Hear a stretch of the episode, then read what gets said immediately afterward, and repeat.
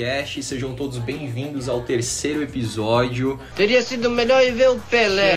É, hoje estamos aqui com a presença ilustre do vereador mais votado de Blumenau das eleições de 2020, Bruno Cunha. Seja bem-vindo, Bruno.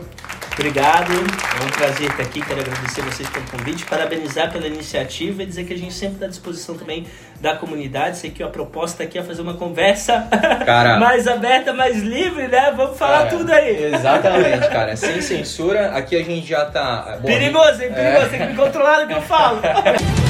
Um exclusivo, minha filha. Dá trabalho pra fazer. Aqui a gente tá então gravando né, o, o podcast, mas a gente também tá gravando pro YouTube. Então a gente vai, né, pra. Porque a gente sabe que tem uma, uma galera que não, não ouve podcast, né? Então a gente quer disponibilizar esse material para um máximo de pessoas possíveis, né? Inclusive no Instagram, no IGTV, tá? É, e é isso aí, cara. Então assim. Eu tô vendo aqui que o, o Bruno tá com um gin, diz ele que é um gin, né, cara? Que o, o, o copo aqui não dá pra ver o que, que é, pode até ser água, né? Mas diz ele que é gin. A gente aqui tá com a nossa cervejinha, né? Hoje é a Estela, né, Maurício? Obrigado, obrigado. Hoje é Estela, É, pra dar uma saúde, variada, né? dar uma variada. Maurício, como é que você tá aí? Eu tô bem, cara, em É? véspera de Natal, né? É, Apesar de que esse programa vai ser exibido em, fe- em janeiro. em janeiro, né? A gente está gravando agora em véspera de Natal. É, primeiramente agradecer a André novamente pela, pelo convite, pela participação. E agradecer principalmente ao Bruno por estar aqui muito solícito com a gente hoje, para a gente ter esse bate-papo. É, novamente, é sempre importante dizer que é um bate-papo mesmo de verdade, cara, bem aberto, desprovido de ideologia. A gente vai perguntar um monte de coisa, Vai, cara. Se tu é não tudo responder, muito variado. Vou maneirar no gin, hein? Vou maneirar no gin aqui. Se faltar gin, a gente coloca a Meu, whisky perigoso, aqui, perigoso, tá? perigoso. A gente tem uma cachaçinha aqui tradicional de Luiz Alves, né? O público não tem conhecimento do, do nosso arsenal Exato. etílico aqui, né? E a gente pode turbinar esse gin aí e fazer uma coisinha pra ele começar a falar mais, né? Então a gente pode fazer, né? Mas é isso aí, André. É, queria só mandar um abraço pra todos aí, que aproveitem muito o nosso conteúdo, que a gente tem um caminho longo pela frente aí pra poder trazer o submundo blumenauense à tona, né? Cara, a ideia, assim, a gente fez o segundo episódio com o Gilson de Souza. E foi muito legal porque a gente bateu um papo, a gente conheceu mais da pessoa mesmo, porque a gente, como cidadão, é, a gente acaba só percebendo aquilo que a mídia tradicional fala de vocês, né? Seus patifes da TV Globo. Então é muito os projetos, né? A vida como vereador, como parlamentar, assim, as polêmicas que às vezes acontecem, né? É, e só quem realmente é mais próximo de vocês, que é amigo, que acompanha as redes sociais, acaba sabendo um pouquinho da, da vida pessoal de vocês. E aqui a nossa ideia é fomentar, é formar realmente uma galera que gosta do- desse tipo de conteúdo, que é um conteúdo de, de, digamos assim, mais curioso mesmo, sabe? Saber de algumas coisas que de repente a mídia tradicional não interessa, que de repente a mídia tradicional não fala, né? Então aqui é, é o momento mesmo, um espaço pro Bruno, né, falar realmente tudo, do- tudo que pensa, né? E enfim, a gente conversar, bater um papo bem legal, beleza? Cara, a primeira pergunta. Lá vem, lá vem. Cara, não, Manda aí, manda aí, manda aí, manda aí. Cara, Manda aí, se básico. dependendo, eu tomo mais um gole. Vamos lá, manda. Cara, não, assim, ó. Eu preciso Valendo, saber. valendo. Não, eu preciso saber como é que fala o teu sobrenome, cara. Ah, de leve, já imaginei tanta pergunta que vinha aqui, pô. Viu? É a primeira leve. Bem tranquila. Não, cara, não é Cunha, não. Horvatic. Que? Horvatic, é croata. Tu sabe que eu descobri há pouco tempo, descobri há dois anos que é croata. Não. Você sabia que era da região ali da guerra, né? Sim. Porque na época tinha o Império Austro-Húngaro, enfim, tinha toda um, uma questão de, de bélica lá na Aham. região. E minha irmã é, acabou fazendo todas essas pesquisas. A gente tem toda a nossa ascendência austríaca e a gente achava até então que era austríaca. Aham. Depois a gente descobriu que na verdade Croata. é croata. Tá, fala de novo, que eu não consegui. Horvatic. Co- Horvat. Horvatic. Tá vendo porque que eu fico, deixo o Bruno Cunha, né? Cara, Muito mais tu- tranquilo, tu, tu né? não teria, eu acho que tu não teria nem 200 votos, cara, pelo, se verdade. fosse esse sobrenome aí, cara. Porque tu não ia conseguir. Só em alguns bairros da cidade mais conservadora eu conseguiria, né? Do resto seria difícil. Cara. Mas é complicado de, de de pronunciar. pronunciar, é. né? Mas é, eu, eu gosto sempre de, de entender realmente, cara. Escrever porque- mesmo é. Às vezes é engraçado que as pessoas me pedem pra soletrar, né? Sim. E aí quando tu começa, a pessoa não que para de ter desiste. vogal, assim. é, de, de ter consoante, né? Pô, é Mas se ele fosse da polícia, né? Tipo, Sargento Horvatic, Hum, Cabo veja, Horvatic, já é uma credibilidade, Tipo, né? policial gringo, né, cara? já o cara ia é uma importado, né? Exatamente. Ô Bruno, cara, assim, eu queria que tu desse assim um, um contexto, como é que é a tua vida, cara? Me fala um pouco aí do Bruno, desde criança, como é que foi, Bruno? Tu nasceu em Blumenau? Isso, eu ia perguntar isso. Tu, tu é blumenauense? Cara, graças a Deus perdi o sotaque, mas eu vim do Rio de Janeiro com 4 anos de idade. Eu sou carioca. Ó, Que carioca. demais! Sabe uma coisa, sabe uma coisa que demais! pouca gente sabe, não tenho sotaque, com todo respeito a quem tem, mas eu realmente prefiro, né? Acabei que perdi o sotaque, enfim, Sim. tenho família até hoje lá, É. no Rio de Janeiro também, vim com 4 anos pra cá. É, minha avó materna é daqui, avô também, e aí, diante de violência, de um monte de coisa no Rio de Janeiro, minha família achou mais apropriado retornar Tu nasceu na cá, cidade assim. do Rio mesmo? É, sou carioca da gema mesmo, Ah. ali da. E vou, normalmente tenho família, tenho avós, então avó agora, e aí eu procuro sempre que possível, né? Aham. É, ir lá visitar, dar uma atenção pra família, agora por conta dessa questão do Covid fica complicado, Sim. né? Mas assim, mas procuro ir. Com E- quatro anos tu já veio pra cá, Já pra cá. direto pra Blumenau? pra cá, vim direto pra, pra cá. Tive minha infância toda ali no bairro da Água Verde e a minha vida foi se estabelecendo por aqui, né? Uhum. E aí depois é, fui colégio, enfim, Qual que era o colégio? Colégio Sagrada Família, tive Sim. toda a minha infância no Colégio Sagrada Família, né? Sou Até muito a grato por isso. médio? Uhum. Todo sempre ali no colégio, acho que me deu uma base muito legal, valores muito interessantes. É, quando a gente passo ainda na frente da instituição, dá aquela saudade, né? De Sim, tudo aquilo que a gente, nostalgia, aquilo né? que a gente passou, quando a gente achava que a gente tinha problema na vida, que a gente É. reclamava das coisas, né? Chega a ser ridículo, Não pagava né? boleto ainda, não, Não pagava boleto, o pessoal que por acaso ainda tá em escola, né? Gente, não reclame da vida, curtam que é a melhor fase que se tem, né? Pague o aluguel. Depois de fazer faculdade, na verdade, de direito, tinha uma dúvida muito grande. É, um lado meu queria ir pro jornalismo, outro lado Porra, pra questão legal. de Por isso direito, é tão algumas pessoas comunicativo assim, né? é, e as pessoas da, da família, alguns que queriam que eu fosse fazer administração, fui fazer faculdade de direito durante a graduação. Eu fiz algumas cadeiras também de psicologia, Uhum. é, que me deram também essa base mais humana de tentar me colocar no lugar dos outros. E eu acho que isso é um elemento fundamental para a vida como um todo, e na política não é diferente. Acho que a grande dificuldade que a gente tem é se colocar no lugar do outro, né? A gente Sim. deixar de analisar as coisas pelos nossos posicionamentos, mas tentar entender a história do outro, julgar menos e procurar compreender mais. Eu acho que a psicologia nesse sentido te dá uma visão de mundo e uma posição humana muito interessante. Fiz algumas cadeiras complementares e fiz a minha graduação ali em, em direito. Depois eu me Você formei, fez na FURB? fiz na FUB. Uhum. Depois me formei, logo fui aprovado na primeira prova do AB que eu fiz Uhum. virei advogado muito cedo e eu gosto de brincar que eu quebro muitos paradigmas muito cedo, porque com 22 anos eu era já advogado, depois eu engatei o mestrado, então muito novo, com 25 anos eu já era professor, Professor. universitário e também fui eleito vereador com 29 anos, um, o mais novo. E muitas vezes isso é uma questão que eu gosto muito de quebrar, porque as pessoas acham que juventude, agora não, né? Agora tô velho, acabado, né? Depois do mandato Tá, cabelo tá branco, quantos gordinho. anos? Posso perguntar? 33. Tá, oi, Entendeu? céu. Ainda pra política tá, né, gente? Dá, dá, dá, né? Esse ano então vai ser igual Cristo, Vai, né? vai, Vai, vai. Quero ver na Câmara. Vai ser crucificado, tu acha ou não? Acho que já foi bastante, né? Sobrevivemos aí, né? É. Mas, é, assim, então tem esse, essa questão de, de, de quebrar paradigmas em tudo, né? Mas então, tu acha que isso é de ti mesmo? De quebrar paradigma? Eu gosto disso, eu acho que sim. Cara, É, é, porque assim, eu vejo até por mim, cara. Eu, engraçado, eu sou movido a desafios, assim. Parece que a pessoa fala, cara, não, e aí eu vou lá e faço. Tem, vou fazer Isso. acontecer, cara. Pô, engraçado, só dando um contexto assim, é, é engraçado, as pessoas falam, geralmente faziam assim, né? Ah, tu chegava com 18 anos, aí tu tem que ir pra faculdade, né? Depois do ensino médio, e aí se formar, e aí fazer a tua profissão. Cara, eu fiz totalmente o inverso, Inverso. assim, cara. Eu peguei, fui, me, me casei, aí, cara, trabalhei, trabalhei, trabalhei, consegui conquistar as minhas coisas, depois eu fui fazer faculdade e não me arrependo disso, sabe? E é exatamente isso, porque parece que eu tento sempre ir pelo, pelo lado contrário pra provar que dá, né, cara? Eu, e legal saber que tem mais Cara, pessoas assim, né? Acho muito massa. Eu acho que, às vezes, se a gente entra numa filosofia, é uma loucura. Até que ponto que a gente quer as coisas e até que ponto que nos fizeram imaginar que a gente quer determinadas coisas. Eu acho que muitos dos nossos projetos não são nossos. As pessoas, família, a sociedade colocam na nossa cabeça que é, né? Então, tu tem um, um padrão a seguir, um script. Quando tu foge do script, é meio, meio loucura. Mas aí assim. parece que tu vive, né? Não parece que daí é, aí é a vida? E, e tu sabe que eu acho que é o ponto que tu entende isso e que tu resolve se, é, assim, te aceitar no meio desse processo. Por exemplo, eu muito novo, eu tinha essa questão assim, com 22 anos, né? Imagina, indo num, num fórum, Uhum. algo assim. As pessoas não, não davam credibilidade, porque achavam que parecia um estagiário, é enfim. aí? E aí tu começa como jovem querer se adequar nas coisas. Eu me lembro que no início eu queria, ah, vou usar uma roupa social para parecer Aham. mais um negócio, e eu via que eu não me sentia confortável.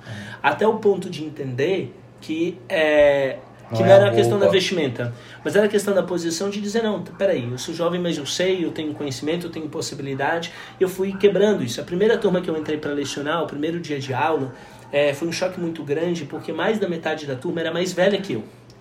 Então, assim, eu falei, meu, um desafio muito grande em relação, em relação a isso. E eu acho que com o tempo, tu vai se entendendo no meio desse processo, tu vai resolvendo isso. Várias visitas, por exemplo, comunitárias, eu chegava e às vezes uma senhora, isso me marca, uma senhora chegou para mim e falou assim: Você não acha que você é muito novo para ser vereador?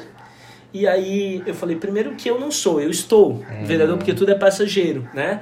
E eu falei para ela, não, não acho que é uma questão de idade. Eu me preparei muito para essa situação, não é uma questão de, de, de idade aqui. Mas você tem é, paradigmas que vão sendo criados. Quando a gente, por exemplo, fala a imagem de um advogado, você vem na sua cabeça um estereótipo, né? A gente cria esses estereótipos Sim. e tal.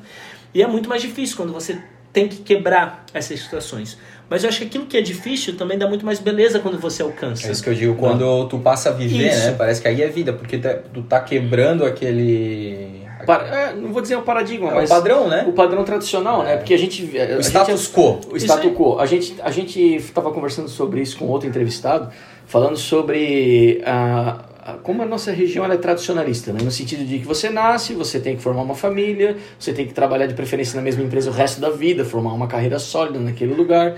E quando você faz alguma coisa, a gente estava falando com o Ingo sobre poker, né? Aham. Quando você faz alguma coisa fora desse, desse paralelo, não, você é uma aberração. Né? Tipo, ele viveu um ano de poker, né? A gente falou sobre isso, né? Pô, isso ali. Ah, jogatina. O cara é. Desculpa, o cara é vagabundo, vive de poker. é. Cara, e não Vive é, de cara. aposta, né? É estudo, é dedicação, é treino. Meu, são horas por dia. O cara vive aquilo. Né? E não se respeita. Isso é pra tudo na vida. Com Qualquer certeza. tipo de quebra que tu faz, né? Mas muito vai. é, eu sou tenho formação em administração, né? Em gestão. É, muito se vai é, daquela questão que se utiliza como prerrogativa para uma contratação, por exemplo.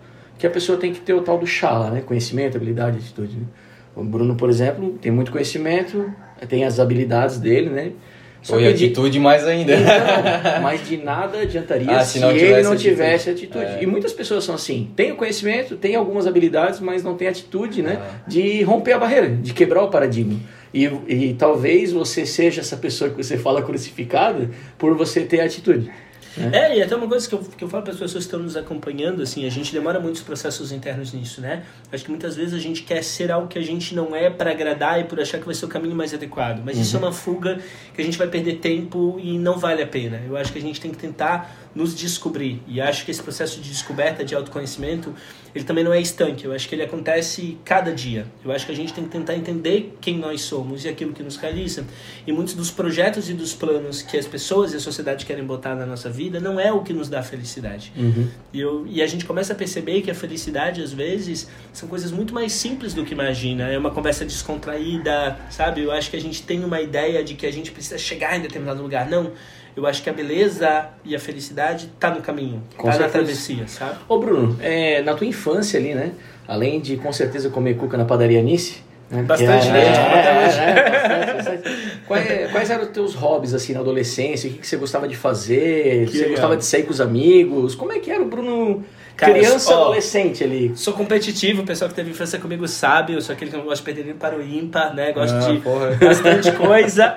Somos os três aqui. É, bastante Não é que a gente não coisa. vai jogar nada. É. Não, não tem baralho de truco aqui, né? É, cozinhar longe, gostava de, de, de joga- dos jogos mesmo, gostava bastante de brincar nisso. Fiz, tentei participar dos esportes, mas sou meio ruim em tudo, né? Tentei jogar futebol, tem uma coisa engraçada, fiz isso. Futsal, disputei campeonato, coisa de, de campo. Jogava tênis, tênis eu jogava um pouquinho melhor por ser canhoto, né? Tem uma certa Ah. facilidade nisso aí. Alguma facilidade tem que ter ser Sim, canhoto, né? sim. Porque normalmente é tudo mais difícil. inteligentes são os canhotos, né? Os mais racionais aí. Mas sabe que isso é engraçado? Uma vez que eu fui numa palestra e de repente estavam falando sobre isso. E era um, um psicólogo de é, comportamental e estava falando. E aí ele começou a passar alguns números. Por exemplo, que 10% é, da população é canhota, mas na fila do, dos hospitais o número é 20, 25%, ou seja, a imunidade menor. A expectativa de vida menor. Aí eu me lembro, voltei do meio da palestra e falei assim, com licença, eu sou canhoto, mas tem algum fato positivo aqui. Então, olha, dizem que tem facilidade nas coisas, mas esses- isso ainda não está comprovado. Eu falei, pô, então, fatos são É. esses aí que são ruins, né? cara? dificuldade de localização no espaço. Eu, meu Deus do céu, uma tragédia, barbeiro que só, mas enfim. Tá, e aí, no caso, ah, o que, que tu fazia? Ah. Tu jogava, tentasse esporte, não foi muito. Tá, eu sempre fui um cara muito dedicado assim, em relação a estudos. Eu sei que hoje é difícil falar para as pessoas, mas eu era muito tímido. Eu era muito tímido, eu era uma criança muito tímida e depois eu acabei me, me soltando bastante, assim. Mas eu sempre gostei, tentava jogar. As crianças na minha rua, é- era uma infância que é engraçado, porque é um tempo que realmente não volta. Tinha 15, 20 crianças que eram mais ou menos a mesma idade. Então ela, a gente era muito unido e a gente, por exemplo, na nossa rua tinha a cesta de basquete que todo mundo ju- juntou a sua mesada e a gente ficava lá brincando na questão de basquete. Eu adorava aquilo. E como eu sou baixinho, né, tem coisas É. que não mudam, É. então eu não podia disputar o jogo de basquete indo ali, né, é, pra debaixo do garrafão. Tinha que fazer o quê? Tinha que ficar treinando Arremesso. arremesso. E aí quando tinha tempo pra isso, aí eu peguei o jeito, né? Porque tu vai ficar lá uma hora, duas horas treinando, daqui a pouco tu pega um macete e começa. Tudo né? é treinável, né? Tudo treino. Então a pessoa me passava, me achava o máximo, né? É. Pum, bola de três, Joga no Bruno ele ah, consegue. vai, né?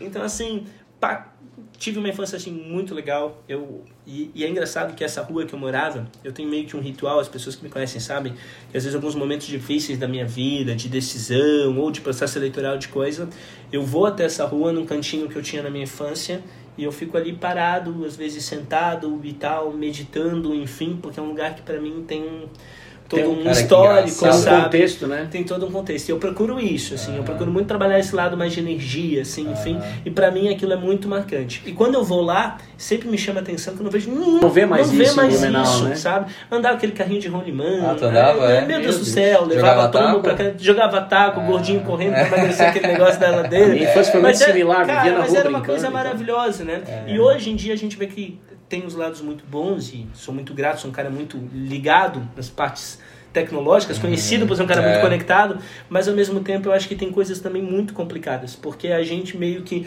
nós é, aproximamos os distantes e distanciamos os próximos, né? Perfeito, é. Então eu acho que é um pouco triste você ver as novas gerações não terem essa vivência, não terem essa situação. As, as relações hoje estarem muito mais online, muito mais virtuais do que presenciais. Sim. Eu acho que isso do ponto de vista da humanidade é um tanto quanto preocupante, né? Tu acha que não torna o contato frio?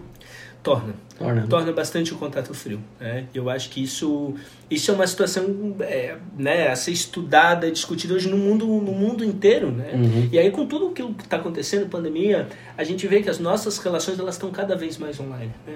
Todas cada vez mais online. E eu acho que isso é um pouco preocupante, porque a gente perde até a, a noção do encontro com as pessoas. Eu me lembro que um dia encontrei um- uma amiga no supermercado, acho que era, gordinho sempre fazendo compra, né? Aí encontrei a minha amiga lá, sempre na, na coisa de besteira ali, né? É, tava no Aí encontrei todo mundo ali, né? Encontrei todo mundo, chocolate, salgadinho, que eu tô, ó, Milka já tá na promoção. negócio, já vai.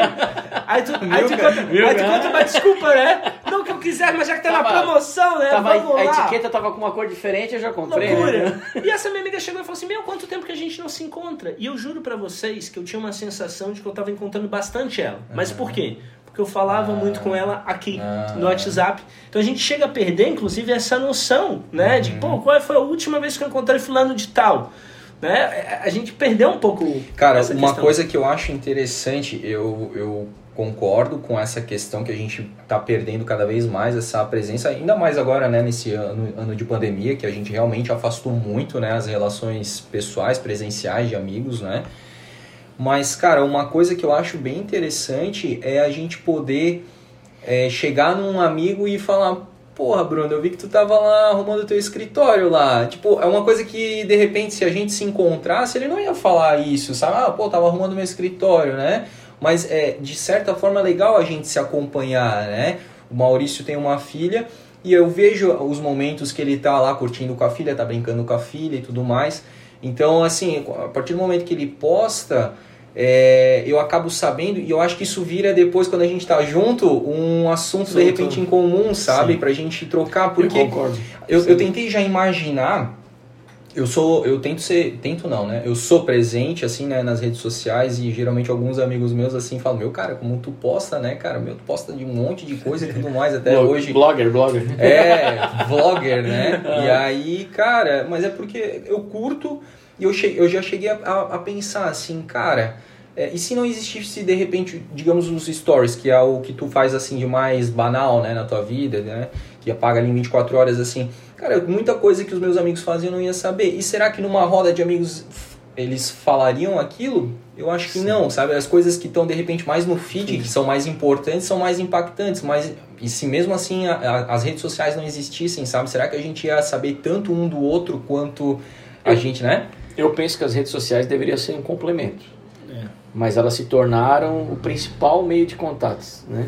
Se- o contato físico ele deixou de ser a última prioridade. Ah, se eu falo com o indivíduo, eu vejo ele pelo Instagram ou pelo WhatsApp, Bom é que ele tá bem, né? é, Então- tá bem, tá tudo certo. E acho que tem uma questão assim, todo mundo vai querer passar na rede social que tá bem. Ah, isso Exato. Então assim, exato. todo mundo vai querer passar as coisas positivas. E aí eu acho que tem uma situação que às vezes a pessoa tá meio depressiva. E o cara que tá meio depressivo entra na rede social e vai nos stories, acha que a vida de todo mundo é maravilhosa, é perfeita, cheia de só a coisas minha boas, que e não, só né? dele que não.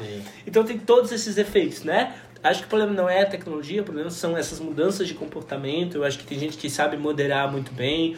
É, dependendo também da profissão, do ofício, tem muita gente que consegue ter mais liberdade em relação, tem gente que acaba ficando mais preso em relação a isso, né? Quando tem também uma vida pública, é, você tem que ter um cuidado, porque ao mesmo tempo que serve também como um mecanismo de bastante transparência, e eu uso muito, eu sou um cara que sempre mostra para as pessoas, estou lutando muito aqui para fazer essas coisas, mas vocês podem perceber que da minha vida privada eu evito muitas coisas passar também. Até pra, sabe, ter um pouco mais resguardado. Descansar um enfim. pouco, né? Porque É. já é o teu ofício ficar lá postando, Já, gravando, então né? tu procura um pouco nisso. Então eu acho que a gente tem que encontrar ali um ponto de Hum, equilíbrio, sim. assim, né? Tu chegou a assistir o, aquele documentário da Netflix, o Dilema das Assisti, Sociais? assisti, achei fantástico, maravilhoso e exatamente essa preocupação. E, e às vezes é, eu fico pensando, quanto tempo eu não gasto no dia aqui, assim, né? Era legal se no final do dia a gente tivesse continha ali, Ah. exato, né? Pra gente ver. O celular mostra, É, né? mostra, É, mostra, ele é. mostra, né? Só que a gente não olha, né? Não, a gente não. quer, a gente não quer ver. A gente quer real, se enganar, né? na verdade. A gente quer se enganar. É. Apare- A gente acha, ah, deve ser umas duas horas quando a gente vê assim, são seis. Ah, nem olho pra daí eu me desesperar, É, mas exato, assim. né, não Não, e às vezes é mesmo questão de até trabalho, né? Por exemplo, o fluxo de WhatsApp é Uhum. muito grande, tu vai respondendo as pessoas, então as relações são ali. Mas muitas coisas a gente para de fazer do nosso tempo pra bisbilhotar até, né? Pra olhar a rede social do outro, pra ver. Então, assim. E é algo que a gente vai ter que mensurar muito. Acho que as novas gerações, principalmente, assim, vai ser um grande desafio de ordem psicológica no mundo isso. É porque eu acho que desencadeou uma crise de ansiedade muito grande nas É. pessoas, né? Porque o celular ele fica ali apitando e tal, tal, tal. As pessoas estão fazendo uma coisa, estão olhando o celular lá apitando e já não sabem mais no que focar, não sabem distinguir aquilo que é urgente daquilo que é importante e acaba virando uma bola de neve. Quando viu a pessoa não performou, não rendeu, o dia não, não foi como deveria. E cara, o Bruno comentou essa questão, né, de das redes sociais que às vezes a pessoa tá meio deprê e olha lá e cara, parece que daí a, a vida mesmo é uma merda, né, cara, que tá todo mundo ali tá bombando, todo mundo tá viajando, todo mundo tá curtindo a vida e tal, mas cara, eu já cheguei a fazer o exercício contrário. E se as redes sociais fossem uma coisa que tu só colocasse teus problemas? Porque a gente a gente critica muito, digamos, o Cidade Alerta. Porra, porque daí tá- parece que tá saindo sangue da TV, porque isso é muito negativo e tal. Cara, mas a gente às vezes também critica a questão, né? Então, claro, os momentos bons ali são, e eu acredito que os momentos ruins, negativos, não, digamos, não devam ser compartilhados exatamente para que não não, não, não, não, expanda isso aí pra, quem, quem assista, né? É, é legal esse exercício de reflexão, né, cara? Porque o Maurício comentou agora, a gente está vivendo uma, uma coisa que é muito nova, é muito recente, né? Diferente de outras coisas que a gente já vem aí, né, da, da humanidade vivenciando, a gente meio que já sabe como é que funciona o esquema.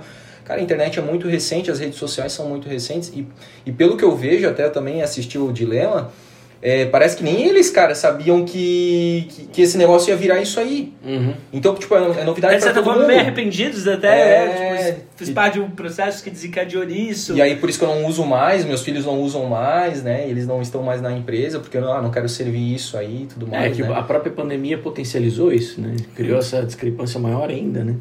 Então é, é complicado. É, e é um, é um dilema também civilizatório, porque há alguns anos, por exemplo, na Europa tem se discutido muito isso. Você ter mais qualidade de vida, você trabalhar menos horas, mas você ter mais tempo para curtir a sua vida, Sim. enfim, né? Então, ao mesmo tempo que há uma luta nessa questão, hoje se discute isso. Até que, que até que ponto que a gente está vivendo a vida e até que ponto que a gente está querendo demonstrar que a gente está vivendo a vida, né? Exato. Porque você, vários momentos que era para você estar aproveitando o momento e você tá mais preocupado em fazer os stories para passar no. Instagram, para passar uma informação para outra pessoa de que você está no momento do que você curtir aquele momento. Perfeito. Né? E eu acho que isso é, é um desafio assim e um, um- um confronto muito grande. Ao mesmo tempo, ela possibilita, por exemplo, eu jamais estaria vereador, teria sido eleito, teria sido reeleito, se não fosse a questão das redes sociais. Uma proposta como a minha não teria a mínima possibilidade eleitoral nos anos 80, nos anos 90. Né? Você fazer um processo que nem a gente fez agora da eleição, sem usar de fundo partidário, sem usar de fundo eleitoral, sem aparecer na televisão, né? Mas Total. com bastante pessoas acompanhando, compartilhando, as coisas estão muito dinâmicas, né? As pessoas podem acompanhar, as informações chegam de uma forma muito rápida. Em todos os cenários, né? Sim. Dou aqui o exemplo da política, porque assim, o que eu votei numa Câmara de Vereadores em 30 segundos, Já tá Tá online. Todo mundo sabe. entendeu? E isso não acontecia nos anos 80, nos anos 90, onde essa informação talvez ficasse mais restrita a quem acompanha a política, Uhum. Lesse um jornal. é, lesse um jornal e tal. Hoje não. Uhum. Hoje as coisas elas entram numa velocidade muito grande. De repente tem tudo que é grupo de WhatsApp, uma situação Uhum. que aconteceu, né? E aquilo tu não tem mais como mensurar até onde isso vai, Sim. né? Uhum. As coisas são muito rápidas, É. né? É, instáveis. Então são os desafios. Eu acho que o, o instrumento da tecnologia em si ele é positivo. A forma é, é a gente encontrar uma maneira saudável, inteligente e equilibrada de usar. E eu acho que esse é um desafio de cada um. É dominar e não se deixar ser dominado, né? É, exatamente. É, duas questões, né? A primeira é que se o nosso público que está nos ouvindo escutar uns miados, a gente tá, a gente tá Adoro, gravando. tá? É, Esses a, a gente tá gatinhos gravando, a gente grava o Blumencast na residência do André, que é um reduto felino, né, cara? É. Isso aqui é tipo o Egito, né, cara? Dominado por gatos, é uma coisa de louco. E né? realmente alguns são, parecem É. esfinx porque a gente tosa eles. quando. Se você não tem gato, adote gato se for possível. É a melhor coisa que você vai fazer. Os apaixonados aí por gatos. Exatamente. E a segunda coisa, a gente foi falando ali da tua infância, a tua vinda do Rio de Janeiro pra cá, tua adolescência, os teus hobbies, o que tu gostava de fazer. E ali na tua adolescência, na transição pra vida adulta, quando foi o start assim que tu falou assim, cara, eu vou entrar pra política? Cara, bom questionamento. Uhum. Assim, ó, é, juro pra ti que eu não imaginava. Assim, com 15, 16 anos, é, eu comecei a fazer parte de projetos voluntários. E aí eu brinco que quando você se envolve nisso, vira meio uma cachaça, né? Porque a pessoa começa a te chamar pra um, pra dois, e quando eu vi, chegou um momento que eu tava em 12 ONGs. A política vicia, tudo. ela vicia. Mas É, nem era política, nem era, era política, era situação voluntária. Causa social, voluntária, né? voluntariado e tal. E aí, Não trabalhava até em que, que parte assim, do voluntariado que que fazia? Cara, das mais variadas, assim, questões em Mas eram comunidades, ações pontuais. Uhum. ações pontuais, em morros, sabe? Me colocava voluntário. Quando fazia faculdade de Direito, me chamavam para dar algumas ah, auxílios de esclarecimentos jurídicos para algumas pessoas. Quando eu fazia questão da faculdade de Psicologia, né, também. Então, assim, sempre tive esse contato, assim, dos mais variados. E eu acho que aí teu coração vai te chamando para esses atos. E eu fui participando. E ao mesmo tempo, por exemplo, desde a época da, da faculdade, é, muitos dos meus amigos, quando tinha essas eleições em diretórios e tal, o pessoal sempre me procurava e eu não queria me envolver diretamente. Mas eu percebia que eu tinha um jeito de liderança diferente. Por ser um cara, gente boa, conversa com todo mundo, mas ao mesmo tempo muito diplomático. Eu nunca fui um cara da de fechar lá Sim, a questão. Eu sempre, radical, eu sempre fui um cara que eu tenho essa posição muito centrada, né, de não gostar dos extremos e de achar que tá, obrigado, acabou a palhaçada, vamos sentar na mesa agora e vamos encontrar uma solução. Eu sempre tive essa postura. E muita gente começava a falar isso, meu, tu tem um perfil muito político, cara. Eu falo, não, vocês estão loucos. Minha família não queria de jeito nenhum essa situação. E aí, em 2012, aconteceu meio em cima do laço, foi até uma situação engraçada, porque eu resolvi ser candidato, mas em cima mesmo, no último dia que podia. E quando eu cheguei em casa para avisar minha mãe, a minha mãe tinha voltado de uma reunião de uma amiga dela que seria candidata, E aí eu falei, mãe, tu vai ter que avisar a tua amiga que tu não vai mais poder ajudar ela porque eu vou ser candidato. E, e de jeito nenhum, minha família não, não queria meu envolvimento na política, né? Não queria. É, e tal, por uma questão de proteção, por entenderem que ah, o Bruno, advogado, Bruno, né, no mundo acadêmico, para que, que ele vai se envolver em relação a isso? Acho que aquela questão de proteção mesmo, de familiar. Uhum. Só que eu gosto muito de desafio. E quando as pessoas chegavam para mim e diziam, cara, é muito difícil, é impossível. Quando as pessoas falam para mim que algo é impossível, Aí... eu digo assim, me manda aqui que eu vou tentar. né? Eu gosto muito disso. Eu falei, eu quero ter essa experiência. E aí, quando eu me candidatei na primeira vez, eu fiz a primeira campanha que na época tinha aquelas placas que eram colocadas em tudo que era poste, aquela coisa era terrível, toda, cara. terrível, era uma sujeira, uma poluição. Sim, em 2012, eu fiz a primeira campanha sem aquilo, quando era colocado, e na época eu fiz um materialzinho reciclado, pago ali do meu bolso, uma coisa muito simples, que na época eu achava o material lindo, hoje eu olho pra trás e falo, meu Deus, que é. vergonha, material horrível, como é que eu achei? Sabe aquela sorte de fotolog? Então ele fala assim, como é que eu postei aquilo? né? Não, não foi as pessoas que postaram, fui eu que postei aquilo achando que aquilo era bom, né? Aqueles textos e Sim. tal. Orkut, Orkut. Bem coloridão. Graças a Deus, tem umas coisas aí da época de fotolog, já paguei tudo. Mas assim, e, e, aí foi, foi essa questão ali que eu vi em 2012. E quando acabou aquele processo eleitoral, foi uma situação que eu não me envolvi muito. Porque... Quantos votos tu teve? Então, metade do período da campanha aconteceu um falecimento na minha família e eu saí de Blumenau para resolver essa questão, já como advogado. E aí, é, eu não participei, cheguei a pensar em desistir no meio uhum. do processo. E quando abriram as urnas, foram quase mil votos. Foram 933 votos uhum. na primeira eleição. Sim. Uma eleição que tipo, eu não fiz campanha, uhum. não tinha absolutamente eu tava nada. Até com a cabeça... A cabeça fora, eu tava pensando em desistir, tava envolvido já em coisas acadêmicas, enfim. E aí eu pensei assim, cara... Eu simplesmente cheguei na internet e falei para as pessoas que, tipo, era candidato. E muita gente que já me conhecia de projetos e de coisas falou: Meu, voto em ti, voto em ti, voto em ti. No dia eu falei, gente, eu vou passar um vexame, vai ser ridículo, vai ser 50 votos aqui. E foram quase mil votos. Uhum. E na época o partido era muito pequeno, que eu fiz parte, tinha sido a maior votação daquele partido na história da cidade. Então eu vi que, poxa, vamos lá. Agora eu botei uma questão aqui, muitas pessoas passaram a confiar, uhum. e agora eu tenho uma decisão. Uhum. Eu vou seguir aqui, vou tentar essa experiência. Eu queria essa experiência. E muita gente do meu lado dizia: não, Bruno, não, não vai, não sei o quê. E eu sou um cara taurino, né? Então eu sou um cara extremamente teimoso.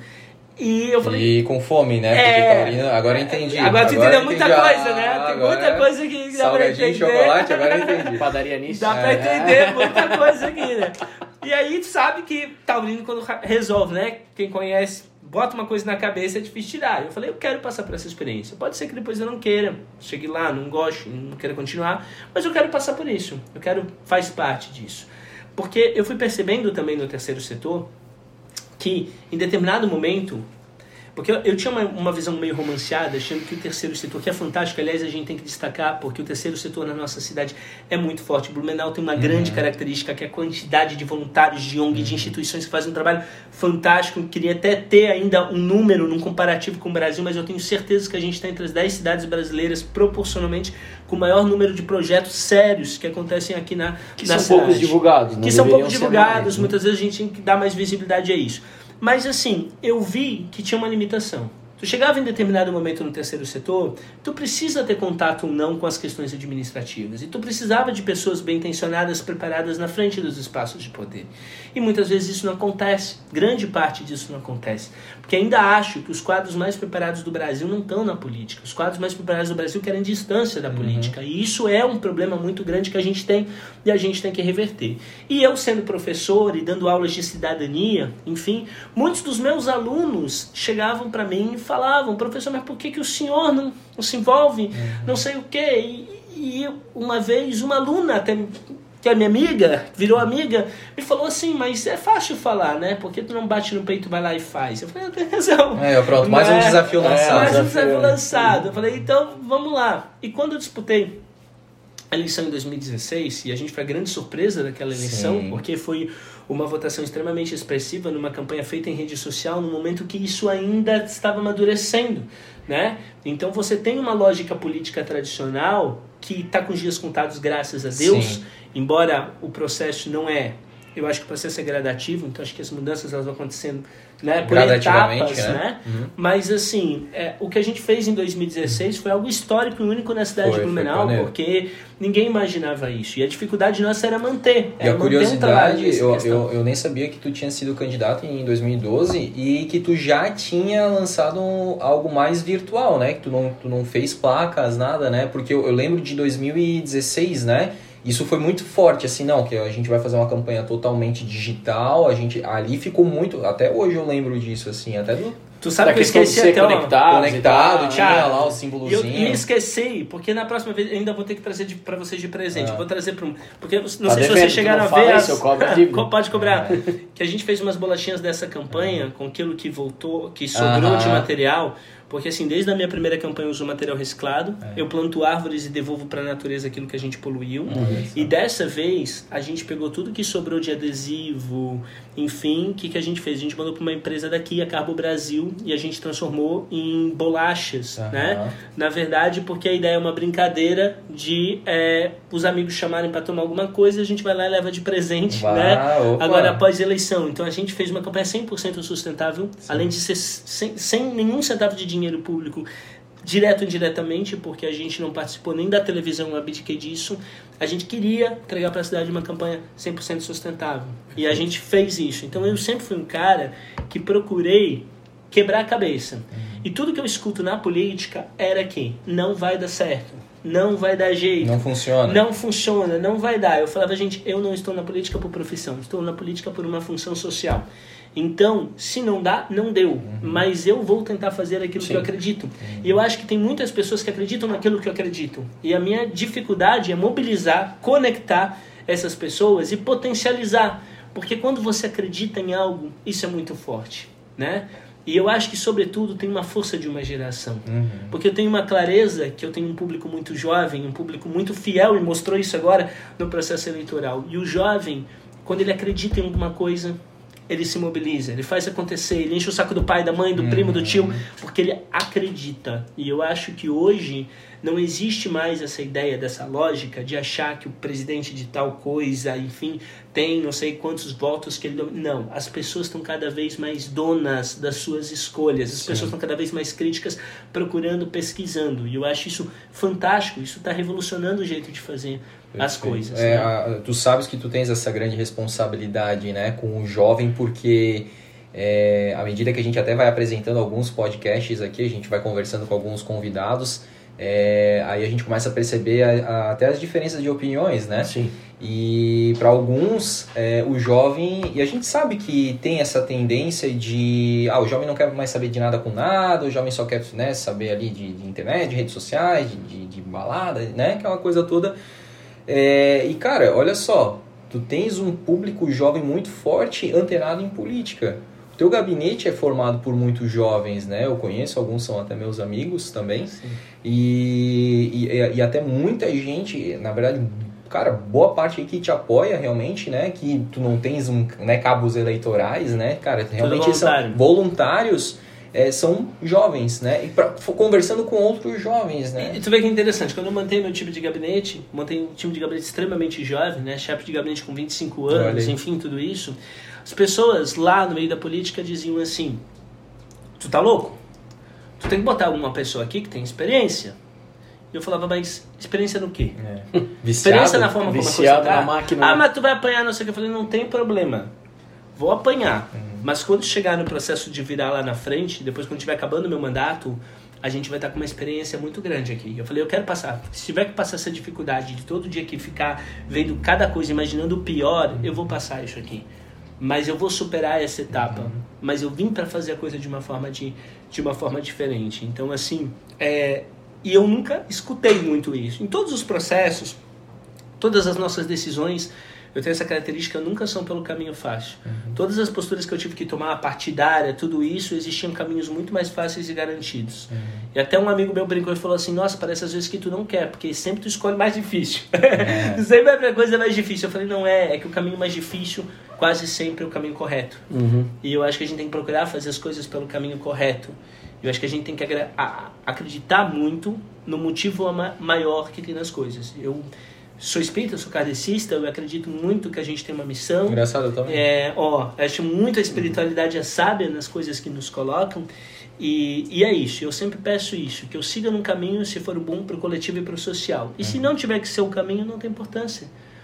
Outros caminhos estarão colocados, outras funções serão. Só que eu acho que a gente precisa no Brasil de pessoas que coloquem as suas convicções na frente dos resultados. Uhum. Pessoas que façam aquilo que dá certo. Porque de gente fazendo o que está errado, o Brasil já está cheio. Sim. Eu vou aproveitar esse Sim. gancho, né, o André e Bruno.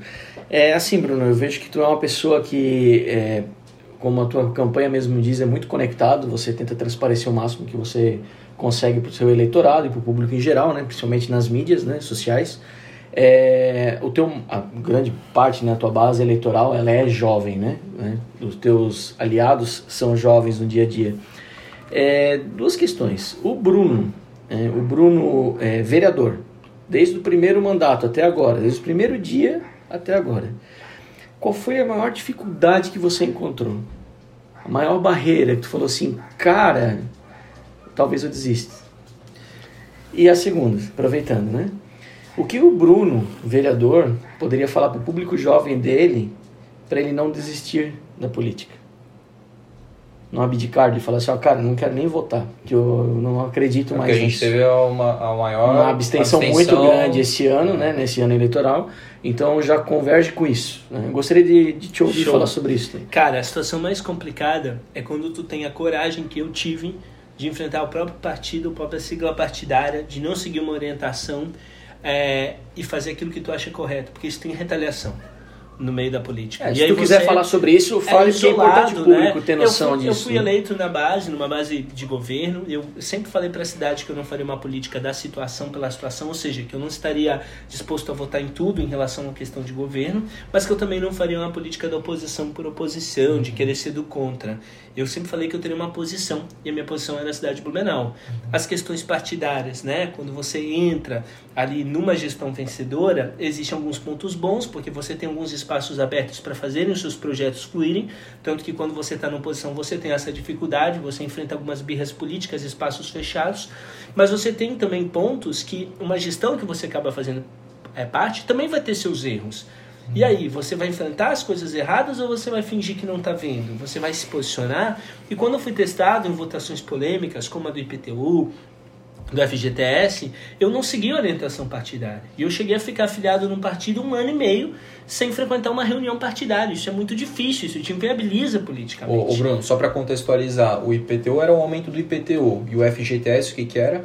É, era a questão, na verdade, dos professores da CTs de uma situação que levava ao corte é, do FGTS, né? Tá. E então, foi? E eu fui contra, Tá. não seguindo a orientação partidária. Então, né, eu fui eleito é, dentro de uma conjuntura, de uma articulação política que tinha um envolvimento, né, do... O, o meu partido era do vice-prefeito da cidade. Mas eu sempre tive uma clareza que quem me elegeu não foi partido político. Bruno nunca foi um cara ligado a um cacique partidário que tinha uma estrutura. Quem me elegeu foi o meu eleitor que confiou em mim. E eu sempre falava que era essas pessoas que eu devia a situação. E se eu tivesse que mudar de partido, de coisa, eu não estava preocupado com isso. Eu estava preocupado em mostrar para o meu eleitor que eu estava fazendo exatamente o que eu me comprometi. Fazer um mandato com coragem, econômico, desde o primeiro dia abdiquei de um monte de coisa, com uma posição progressista, que é o que eu acredito, trabalhando forte pelos bairros da cidade, mas trabalhando sobretudo pelas pautas, porque muitas das bandeiras que eu trago na política eram bandeiras que não eram discutidas na Câmara Municipal antes da minha entrada lá, e que às vezes é ridicularizada, às vezes você é, trazer direito dos animais, ou você trazer questões de sustentabilidade, ou situações é, que envolvem é, outros temas, por exemplo, uma coisa simples que a gente conseguiu através de uma indicação: opções de comida nos eventos públicos para celíacos, diabéticos, avessos, lactose e vegetariano. Pode parecer uma coisa para muitos irrelevante, só que para quem é, vai num evento público e não tem opção, e mais do que isso, gera economia da cidade, porque tu gera. Então são coisas que eu sempre trouxe que não eram muito discutidas. E eu sempre brinco, uma vez numa dessas discussões, é, eu fui defender umas questões sustentáveis e teve um cara que foi lá na internet e falou que achava besteira se preocupar com o meio ambiente, não sei o que, veja o tamanho da ignorância, porque se a gente não tiver o meio ambiente, a gente não está nem aqui, não está respirando nada. E eu me virei e falei o seguinte: olha, eu hoje acho que Blumenau passa por um choque praticamente de dois pensamentos na cidade. De um lado, existem pessoas que olham a cidade de uma forma muito provinciana. Querendo que a cidade seja um vilarejo Ah, lá do século XVII, século XVIII. Uhum. E do outro lado, eu acho que tem pessoas que olham a cidade olhando para o que está acontecendo nas capitais, olhando para o que está acontecendo no mundo e querendo trazer esses desafios civilizatórios do século XXI para nossa cidade. Pessoas que não querem apenas viajar e ver as coisas legais fora, eles querem replicar essas coisas legais aqui. E eu não sou um cara que fico querendo agradar as pessoas. Eu tenho uma posição e eu represento as pessoas que pensam a cidade à frente. E eu não estou disposto a representar, a ceder as pessoas que pensam a cidade, com todo o respeito delas pensarem a cidade, eu acho que é democrático, da forma de que as coisas sempre foram assim, sempre serão. Eu não represento isso. Então eu não sou um cara que eu procuro é, cada eleitor. Não. Eu tenho uma posição muito clara, minha plataforma é essa. Identificou, beleza, não identificou, eu super aceito. Agora, há pessoas que não votam, não se identificam com a plataforma e querem me impedir de botar uma plataforma da qual eu acredito e da qual eu tenho legitimidade popular através do voto que representa várias pessoas. E é isso que eu não admito. Então a gente tem que discutir sim. Fiz várias aí leis do combate à violência em relação à mulher, da luta para fazer uma cidade mais inclusiva, e são pautas muito fundamentais. Eu acho que a gente tem que olhar a cidade de Blumenau para o século XXI de uma forma moderna, de uma forma inteligente, de uma forma inclusiva, porque a nossa cidade é uma cidade com inúmeras desigualdades. A gente gosta de vender uma Blumenau pujante, desenvolvida, que existe, mas Blumenau tem muitas vulnerabilidades, muitas mazelas sociais. E faço uma autocrítica aqui, porque quando a gente vai para um processo eleitoral que nem eu vim agora, às vezes não é de maldade, mas tu tá na corrida do dia a dia do gabinete, tu tá preso lá em reunião, e aí tem lugares da cidade que eu ia no processo eleitoral, e eu me sentia constrangido, porque as pessoas diziam assim, nossa, mas você nunca veio aqui antes. E eu falei, e é verdade. O pior de tudo é que é verdade. Teve um cara que ele me falou isso, eu falei assim, então faz o seguinte, o senhor nem vota em mim. Mas o senhor me acompanha, porque se eu voltar lá, eu reconheço que eu preciso dar uma atenção maior nessa situação aqui. E eu anotava as coisas num caderninho, dizendo assim, cara, tem muitos lugares em Blumenau que a gente vive situações complicadas onde os serviços públicos não chegam. E a gente precisa, sabe, dizer isso abertamente. A gente gosta aqui de falar que os problemas só existem em São Paulo, Rio de Janeiro, Floripa, que aqui a gente não tem problemáticas sociais. A gente esconde. Eu acho que quando a gente esconde as coisas, a gente não consegue encarar de frente. E eu acho que essa cidade pode ser construída de uma forma mais inteligente e ela pode ser, de certa forma, melhor para todos. Então, assim, primeiro desafio, eu sei que dei a volta aqui, mas o primeiro desafio é quando tu tem a coragem de tu enfrentar a tua própria sigla partidária. Isso é muito difícil. E eu tomei essa postura e sofri muito. Um ano e meio sem participar de uma reunião, passando por um processo de isolamento político, que fez que a gente tivesse que fazer um jogo doido para conseguir montar um partido político que nem a gente montou esse processo de construção. A gente jogou muito enfrentando o sistema. O segundo ponto que tu perguntou foi a mensagem que daria para a questão dos, Dos dos jovens. jovens. Os jovens, né? se eles podem ou não acreditar na política. Né? Cara, eu acho que mais do que acreditar, eu acho que é o seguinte: se você não acredita nos que estão, seja a mudança que você quer. Ponto. E se você acredita nos que estão, procurem aqueles que vocês acreditam e procurem ajudar. Porque eu digo que, infelizmente, os bons quadros políticos hoje no Brasil estão pensando em desistir. Uhum. Isso está acontecendo. E isso é muito ruim para a sociedade brasileira. A gente precisa de pessoas qualificadas, pessoas capazes, pessoas honestas, pessoas sérias envolvendo, porque todas as nossas decisões passam direto ou indiretamente pela política. Tudo. As nossas relações humanas são políticas. Então a gente precisa parar de é, criminalizar muitas vezes a política, porque a política em si é nobre. O que é feio é a politicalha, mas a política em si é nobre. E a gente precisa trazer essa questão. E eu acho que os jovens têm uma importância muito grande nesse E processo. nós, como cidadãos, a gente tem exemplos, né? é, de que até que ponto que pode chegar é, essa questão se a gente não começar a olhar para o processo eleitoral com mais responsabilidade. Olha o Rio de Janeiro, por exemplo. É uma sucessão atrás da outra de pessoas eleitas pelo povo que só fazem cagada Sim. né? E se chegasse a esse ponto aqui, né? Então a gente tem que começar a filtrar melhor. A gente tem uma responsabilidade de filtrar melhor quem a gente coloca no poder. É uma responsabilidade muito grande e é a responsabilidade do povo. Às vezes, a gente esquece disso, sabe? É muito fácil a gente apontar o dedo lá, "Ah, o cara tá fazendo coisa errada, mas quem botou o cara lá? E sabe que eu sou muito, eu sou muito sincero, e às vezes as pessoas querem comentar alguma coisa na internet e falam assim, você acha que é simples? Vem aqui e faz melhor. Uhum. Tá se entendendo? Aí tu pega um caso do Rio de Janeiro, com toda sinceridade, eu sou carioca, Você é sério, carioca, no verdade. coração de dizer, porque o Rio de Janeiro, todos eles governadores, o prefeito agora preso recentemente, tudo isso. Quem é a pessoa bem intencionada hoje, séria, que quer entrar na política no Rio de Janeiro, gente? Uhum. Quem é? Quem é que vai querer entrar numa situação o dessa? Bruno, É- mas, é cara, uma coisa que eu percebi recentemente, assim, é que existem me- realmente pessoas boas que querem entrar pra política, entram pra política, e aí. Aí tem aquela velha história, né? Ah, mas aí se corrompe, né? Não, tem gente que realmente não se corrompe, mas é isolado. Eu- cara, eu não, eu não entendi essa parada do isolamento, cara. Não, não, não vinha até. Eu, eu nunca consegui ler alguma coisa a É. respeito disso. E quanto mais eu, eu, eu fui me aproximando né, da- das questões políticas da cidade mesmo de Blumenau, assim, que hoje eu, graças a Deus, consigo acompanhar melhor, assim, eu consegui perceber. é, é, cara, Esse jogo, o né? quase que é um sistema jogo, ele vai, né? ele vai abafando, cara, essa pessoa e essa pessoa acaba não tendo voz, e é por isso que não chega. Aí parece que a pessoa se corrompeu ou que ela tipo tá tá cagando pra cidade, entende? Uhum. E na real não, só que aí realmente ela acaba perdendo essa força política. Com então, certeza. cara, eu, é, para deixar bem registrado mesmo, é, essa questão de, cara, a, acompanhe aquele, aquele, aquele, não candidato, né, porque já passou o período, o período das eleições, mas aquele político que realmente você conseguiu colocar lá, né, e também não só aquele que você conseguiu, como aquele que de repente você votou e não foi eleito, porque de repente na próxima tentativa tu não, tu não vai acompanhar só aqueles, aqueles meses ali que antecede a campanha, não, tu vai acompanhar quatro anos aí da vida dele para ver o que, que ele realmente O maior, faz fiscal, de bom. o maior fiscal do governo é o povo, né? Então, É, se o mas- povo se ab- abdicar de fiscalizar. E eu acho que é dos dois lados, do eleitorado, e que nem eu falei no discurso da diplomação, a gente tem que ter uma grandeza, tem que ter uma clareza muito grande, de a partir do momento que a gente agora foi diplomado, possado, é, nós não estamos mais lá representando apenas quem votou na gente. Uhum, agora né? é a gente está representando a cidade toda. inteira. Né? Eu acho que a gente tem que ter isso, sabe?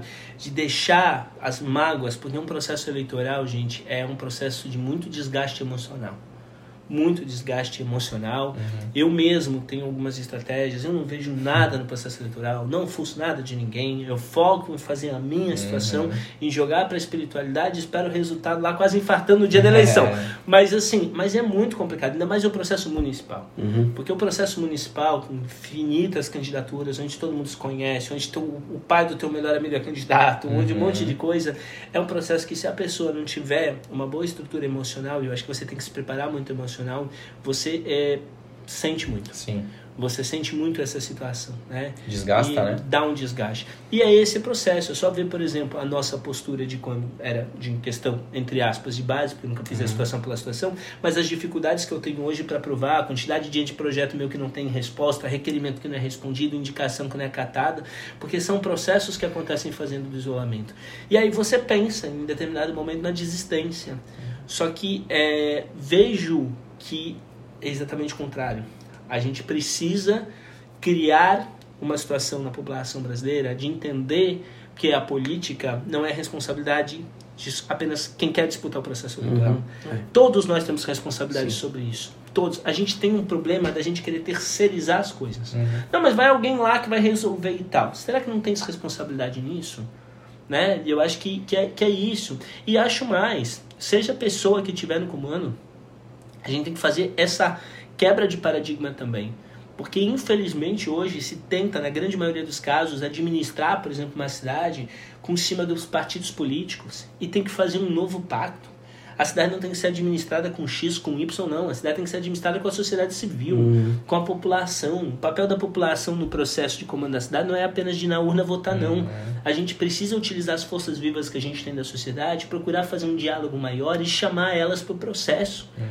É isso que precisa. Mas para isso tem que ter coragem, para isso tem que ter preparo e para isso também tem que não estar vinculado a certas forças tradicionais que infelizmente passa a eleição.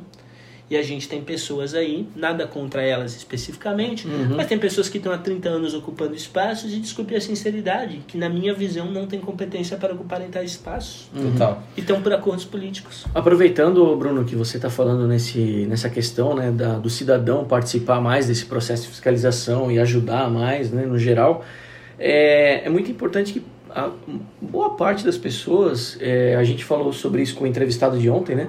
Boas, boa parte das pessoas não tem noção do qual é a real função do vereador. Eu, eu queria ouvir de você isso, né? Tipo, ah, qual é a real função do vereador? O que, que o vereador realmente faz para que o cidadão possa olhar e falar assim, caramba, eu posso cobrar o Bruno isso aqui.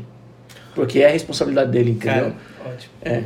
Mas antes, eu quero aproveitar para falar que o Blumencast, ele é um podcast raiz. Isso aqui não é gourmet. Por isso que eu vou buscar minha cerveja. Opa. Bora! Já traz uma pra mim aqui. Pode falar que eu quero te ouvir, Bruno. Eu trouxe só esse copinho de gin para não exagerar, tá? mas ainda tem um pouquinho aqui, tá tudo certo. Mas enfim, aí respondendo o teu Quais questionamento. são as funções do Ah, vereador? do vereador. Seguinte, né? Basicamente, constitucionalmente, a gente tem a função de legislar e fiscalizar a administração pública. Então, legislar é criar as leis. Acontece que o sistema constitucional brasileiro faz que tu tenha uma limitação muito grande no processo de criação das leis. Então, o Brasil adota um sistema onde o município, a tua possibilidade de criar lei, ela é muito limitada. Tudo que direto ou indiretamente tem gasto público, você não pode legislar, porque é inconstitucional. Aí você manda indicação anteprojeto para o executivo. Mas se você não é da base, você tem dificuldade de aprovar. Então tem muitas ideias que é, você não tem como regulamentar aqui. Vou dar um exemplo de uma situação que eu estava atendendo ontem, inclusive. Eu fiz uma lei municipal aqui que regulamentou as questões dos animais em condomínio. Existem alguns prédios que faziam proibições genéricas e diziam: nós não aceitamos animal. Nós fomos lá, fizemos um processo de construção, foi aprovado de forma unânime, fizemos reuniões que estabelece que as pessoas têm direito de ter cão, gato, desde que respeitados tais cri- critérios, enfim, né? Tem. Agora, área comum. Hoje nos prédios dá muita confusão. Porque chega lá e coloca alguma regra de que a pessoa para frequentar a área comum tem que pegar o animal e botar o animal Aham. no colo e subir questão lá de escada e tal. E aí, um caso concreto, uma senhora de 79 anos com um bulldog querendo obrigar ela a subir até o 11º andar, enfim, a situação. Uma coisa que era simples de resolver, de fazer, na verdade, uma regulamentação disso. Não posso fazer por lei municipal. Porque como há uma previsão dessa situação em relação à lei federal do Código Civil, só pode ser mudado no Congresso Nacional. Quando é que o Congresso Nacional vai votar uma situação dessa? Se um deputado apresentar hoje isso daí, vai demorar 10 anos para ser votado. Só que esse problema está acontecendo aqui. Ah, pode parecer pequeno para muitos, mas é uma dificuldade. Como é que a gente vai resolver a dificuldade? Ô Bruno, e outra coisa, né? Esse ano a gente teve o caso de um homicídio que aconteceu por causa de cães, né? Isso. Por causa de fezes do cachorro lá que. E aliás, a ciência ainda estudando né? essa pandemia toda, né? Toda essa discussão da ciência, mas que teria sido oriunda de zoonose, né? Lá na questão da China e tal. É o que a Sim. ciência diz até então. Então, vejam como é um assunto de saúde pública, sobretudo. e que a é- questão que é social, né? colocada, Porque. Cara, Isso. questão de condomínio, briga de vizinho, isso aí, pra dar alguma Muito. coisa pior é rapidinho. Agora tu pega, por exemplo, um problema do Brasil, que é diferente do sistema americano. No sistema americano, os estados têm mais liberdade de legislar. Uhum. E eu acho corretíssimo, Sim. porque cada estado vai ter mais liberdade. Uhum. Aqui você tem que fazer uma lei federal que vai valer para o país inteiro. Só que a gente está num país que é mais que um país, é quase um continente. Exato. Então a realidade é totalmente diferente. A Vou dar um pluralidade exemplo. é muito grande aqui, né? Você pega o Código Florestal, você pega a questão ambiental. Aí você faz uma lei federal para regulamentar a questão ambiental. Só que a realidade da cidade de Blumenau é completamente diferente da cidade do Rio de Janeiro ou da cidade de São Paulo.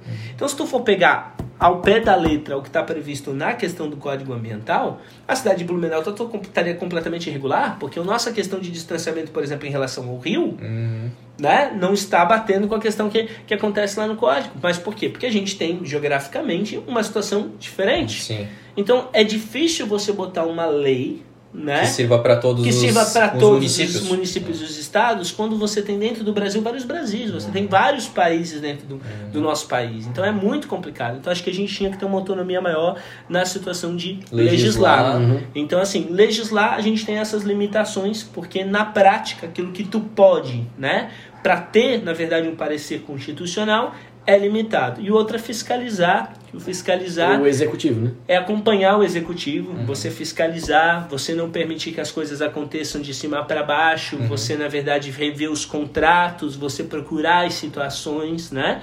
Então essa é, é, é a postura que são das funções. Eu diria que tem uma terceira situação que eu acho que é você ser um conector em relação aos movimentos da sociedade. Por quê?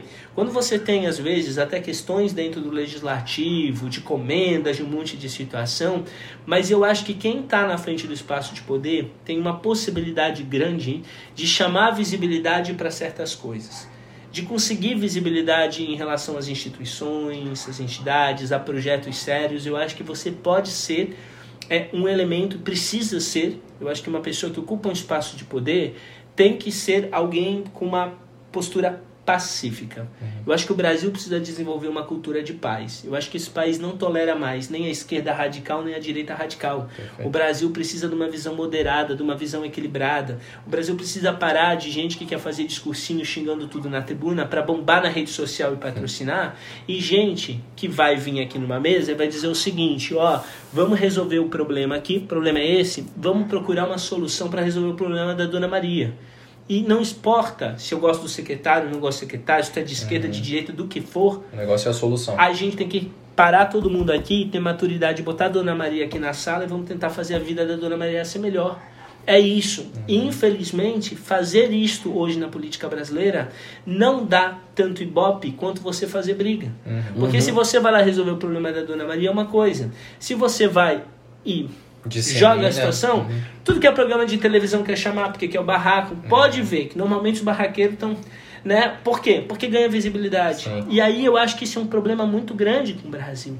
Porque eu não acredito em caminhos de ruptura. Uhum. Eu acredito que a gente muda as coisas com muito trabalho, com muito uhum. diálogo, com muito esforço. E gradativo. Né? E gradativo. Sim. Até porque a, o cidadão comum, a maioria tu escuta falar, o cara fala assim, ah, o papel do vereador é asfaltar a rua. Não é? Não é. É o executivo que asfalta a rua. Né? e aí tu botou um ponto bom, porque eu sempre brincava dizendo o seguinte: olha, dependendo da situação, você é um ótimo ou você é um péssimo vereador na análise da pessoa. Porque uhum. o problema é que grande parte do eleitorado não vota no vereador em cima dessas funções que a gente acabou de falar. Sim. Eles votam achando que o vereador é o cara que tem que, primeiro, ser de um bairro da cidade, nesse bairro da cidade ser um líder comunitário, e nesse bairro da cidade é pagar coisas para grupos. Entendeu? Entendeu? De fomentar. Isso não é papel do vereador. Isso é uma coisa muito antiga, isso, né? É uma visão antiga. muito antiga, né? Que estava errada, mas errada. as pessoas acham que é natural. E que ainda existe e é muito forte. E, e alguns acham que aí tem que, o vereador tem que parar para pegar o problema individual dessa é. pessoa e num órgão público e sei lá o que, bater um carteiraço, fazer alguma coisa. Isso quando não é função. E se tu não resolve... É crime você é. usar a tua interferência política para tentar resolver alguma coisa. Uhum.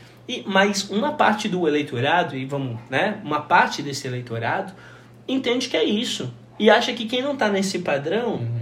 é essa questão. Aconteceu um episódio muito engraçado no gabinete. Chegou uma senhora lá e foi me procurar. E ela falou assim: Ah, eu estou te procurando porque várias pessoas aqui eu fui atrás e não resolveram e me disseram que você é um cara que faz as coisas acontecerem, não sei o que. Eu falei, tá, qual que é o problema? Ela me contou o problema. Ela se virou para mim e falou assim: E aí, o que, que a gente vai fazer? Falei, nada.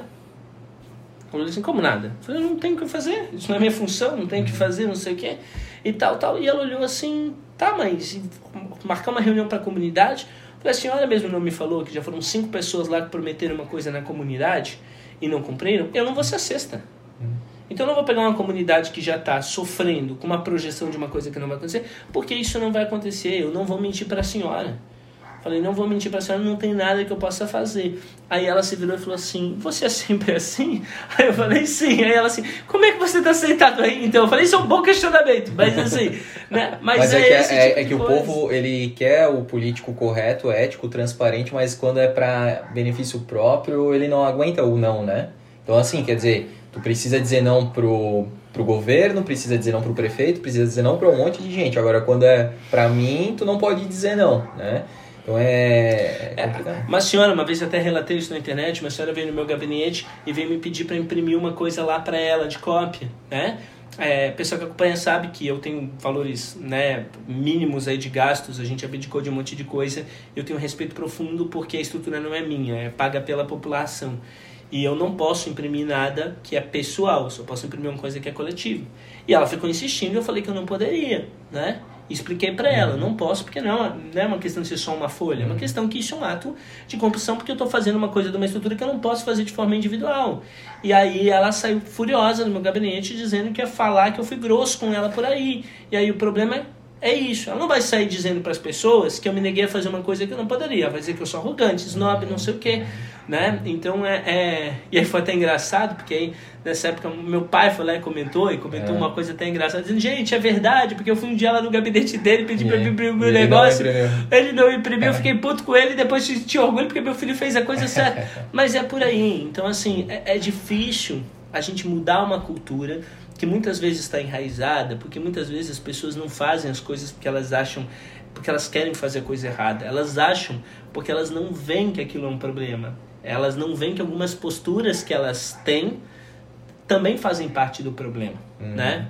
E eu acho que essa é a grande dificuldade da gente fazer essa mudança ética. E do ponto de vista da ética, eu sempre digo, não existe flexibilidade. Ou tu tem posturas éticas, ou tu não tem posturas éticas. Não dá pra ser semi-ético. Exato. Né? O, o Bruno, agora só para deixar é, registrado aqui, você comentou aí das funções que o Maurício perguntou, né? Quais são as funções básicas, primordiais, essenciais de um vereador. E aí o primeiro ponto que você abordou foi a questão da, da legislação.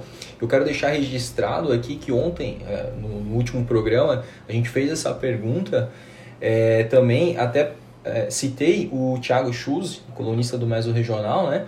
é, que ele abordou isso, né, tanto na coluna dele quanto também ah, nas redes sociais, né, que o vereador ele tem essa dificuldade de, de, de fazer leis orgânicas, né, é, e, e aí no caso ontem não ficou, digamos, muito claro, assim, pare, parece que não, o, o vereador tinha é, é, essa, essa função, né, ela, ele conseguia é, fazer todas as, as leis, então não é assim mesmo. Pela... Não. Tanto que assim, quando chegam os projetos lá, eu fui, além das comiss... da, da sessão, a gente tem as comissões.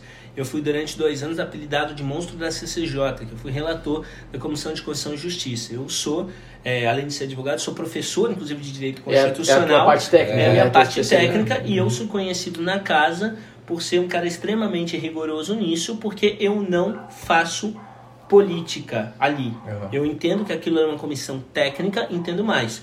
Todo mundo que foi eleito fez um juramento na posse de defender a Constituição brasileira e eu, no caso, fiz dois. Porque eu fiz um segundo quanto advogado.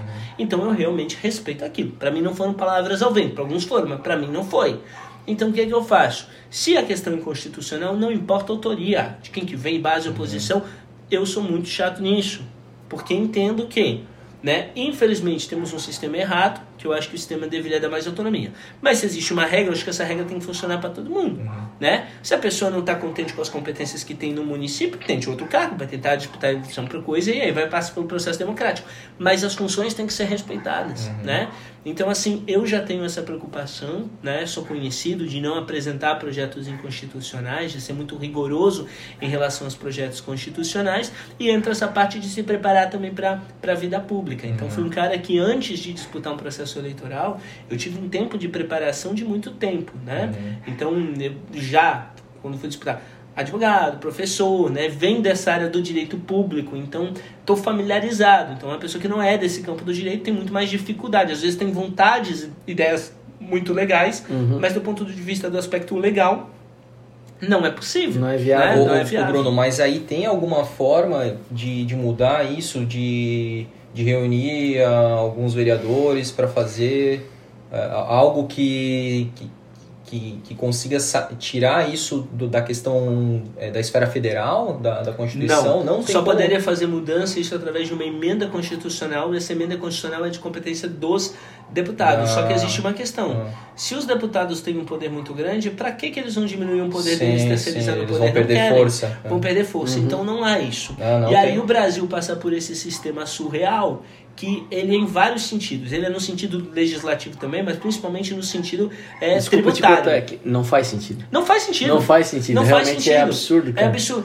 Vou te dar um exemplo. Por exemplo, hoje, né, a divisão de recursos que a gente tem, os impostos que a gente paga, de uma forma geral, 60% quase fica com a União.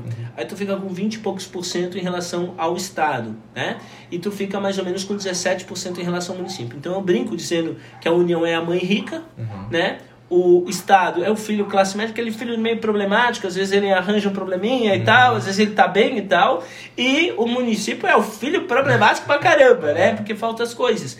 Só que o problema dessa situação é o seguinte: Quando a pessoa está doente, quando a pessoa tem Covid, ela não vai até Florianópolis, ela não vai até Brasília. Ela vai na unidade de saúde próximo dela. Então as pessoas, elas vivem as pessoas não vivem no estado ou vivem no. As pessoas vivem nas cidades, as pessoas vivem nos municípios. Então eu sou um profundo defensor do sistema de municipalização, de achar que os nossos municípios deveriam ficar com mais força na questão dos recursos, uhum. né? Até porque com esse distanciamento que tem também, muito dinheiro se perde no meio desse processo por vários motivos, por má gestão administrativa, por corrupção, uhum. né? Por várias coisas. Aí você chega muitas vezes lá em Brasília e é um festival com dinheiro do povo, com um monte de situação. Só que aquele dinheiro que está lá no festival, lá no povo, está faltando aqui. Uhum. Na unidade de ensino, uhum. na unidade de saúde. Mas como, como acabar com isso? Tem alguma forma? Só mudança com pacto, na verdade, mudança de reforma tributária. Só que essa reforma tributária depende do governo federal e depende, na verdade, uhum. do Congresso Nacional. E aproveitando esse gancho, Bruno, é, o ministro Paulo Guedes ele tem uma proposta de diminuição do número de municípios, né? Tu é a favor ou contra disso? Qual é o teu pensamento em relação a isso? Cara, muito interessante essa, essa questão. O Brasil hoje tem, na verdade, olha só que coisa louca. Santa Catarina tem 295 municípios, uhum. tá? Desses municípios, menos de 40 tem mais de 30 mil habitantes. Se vocês forem lá e pesquisar, vocês vão ver municípios. Tem até Brunópolis, que eu descobri. É, sim. eu brinquei, se Blumenau, se Blumenau não reconhecer meu trabalho, na próxima eu vou escutar ele ser Brunópolis. É, porque eu já dei isso não. É. E aí o que acontece? Só que são municípios pequenos, com menos de 10 mil, a, 10 mil habitantes. Né? Essa é uma realidade uma de Santa prefeitura. Catarina imensa. Aí veja bem, e o Brasil tem 8 mil e poucos aí dos municípios. Uhum.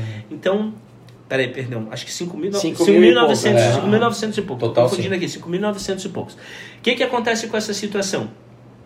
Aí qual que é o problema disso? A maioria desses municípios são municípios muito pequenos. Esses municípios muito pequenos, temos um sistema onde os municípios não têm verba. Uhum. Aí os municípios não têm dinheiro. Aí os serviços públicos não acontecem, porque passam isso até por processos administrativos, da exemplo de licitação.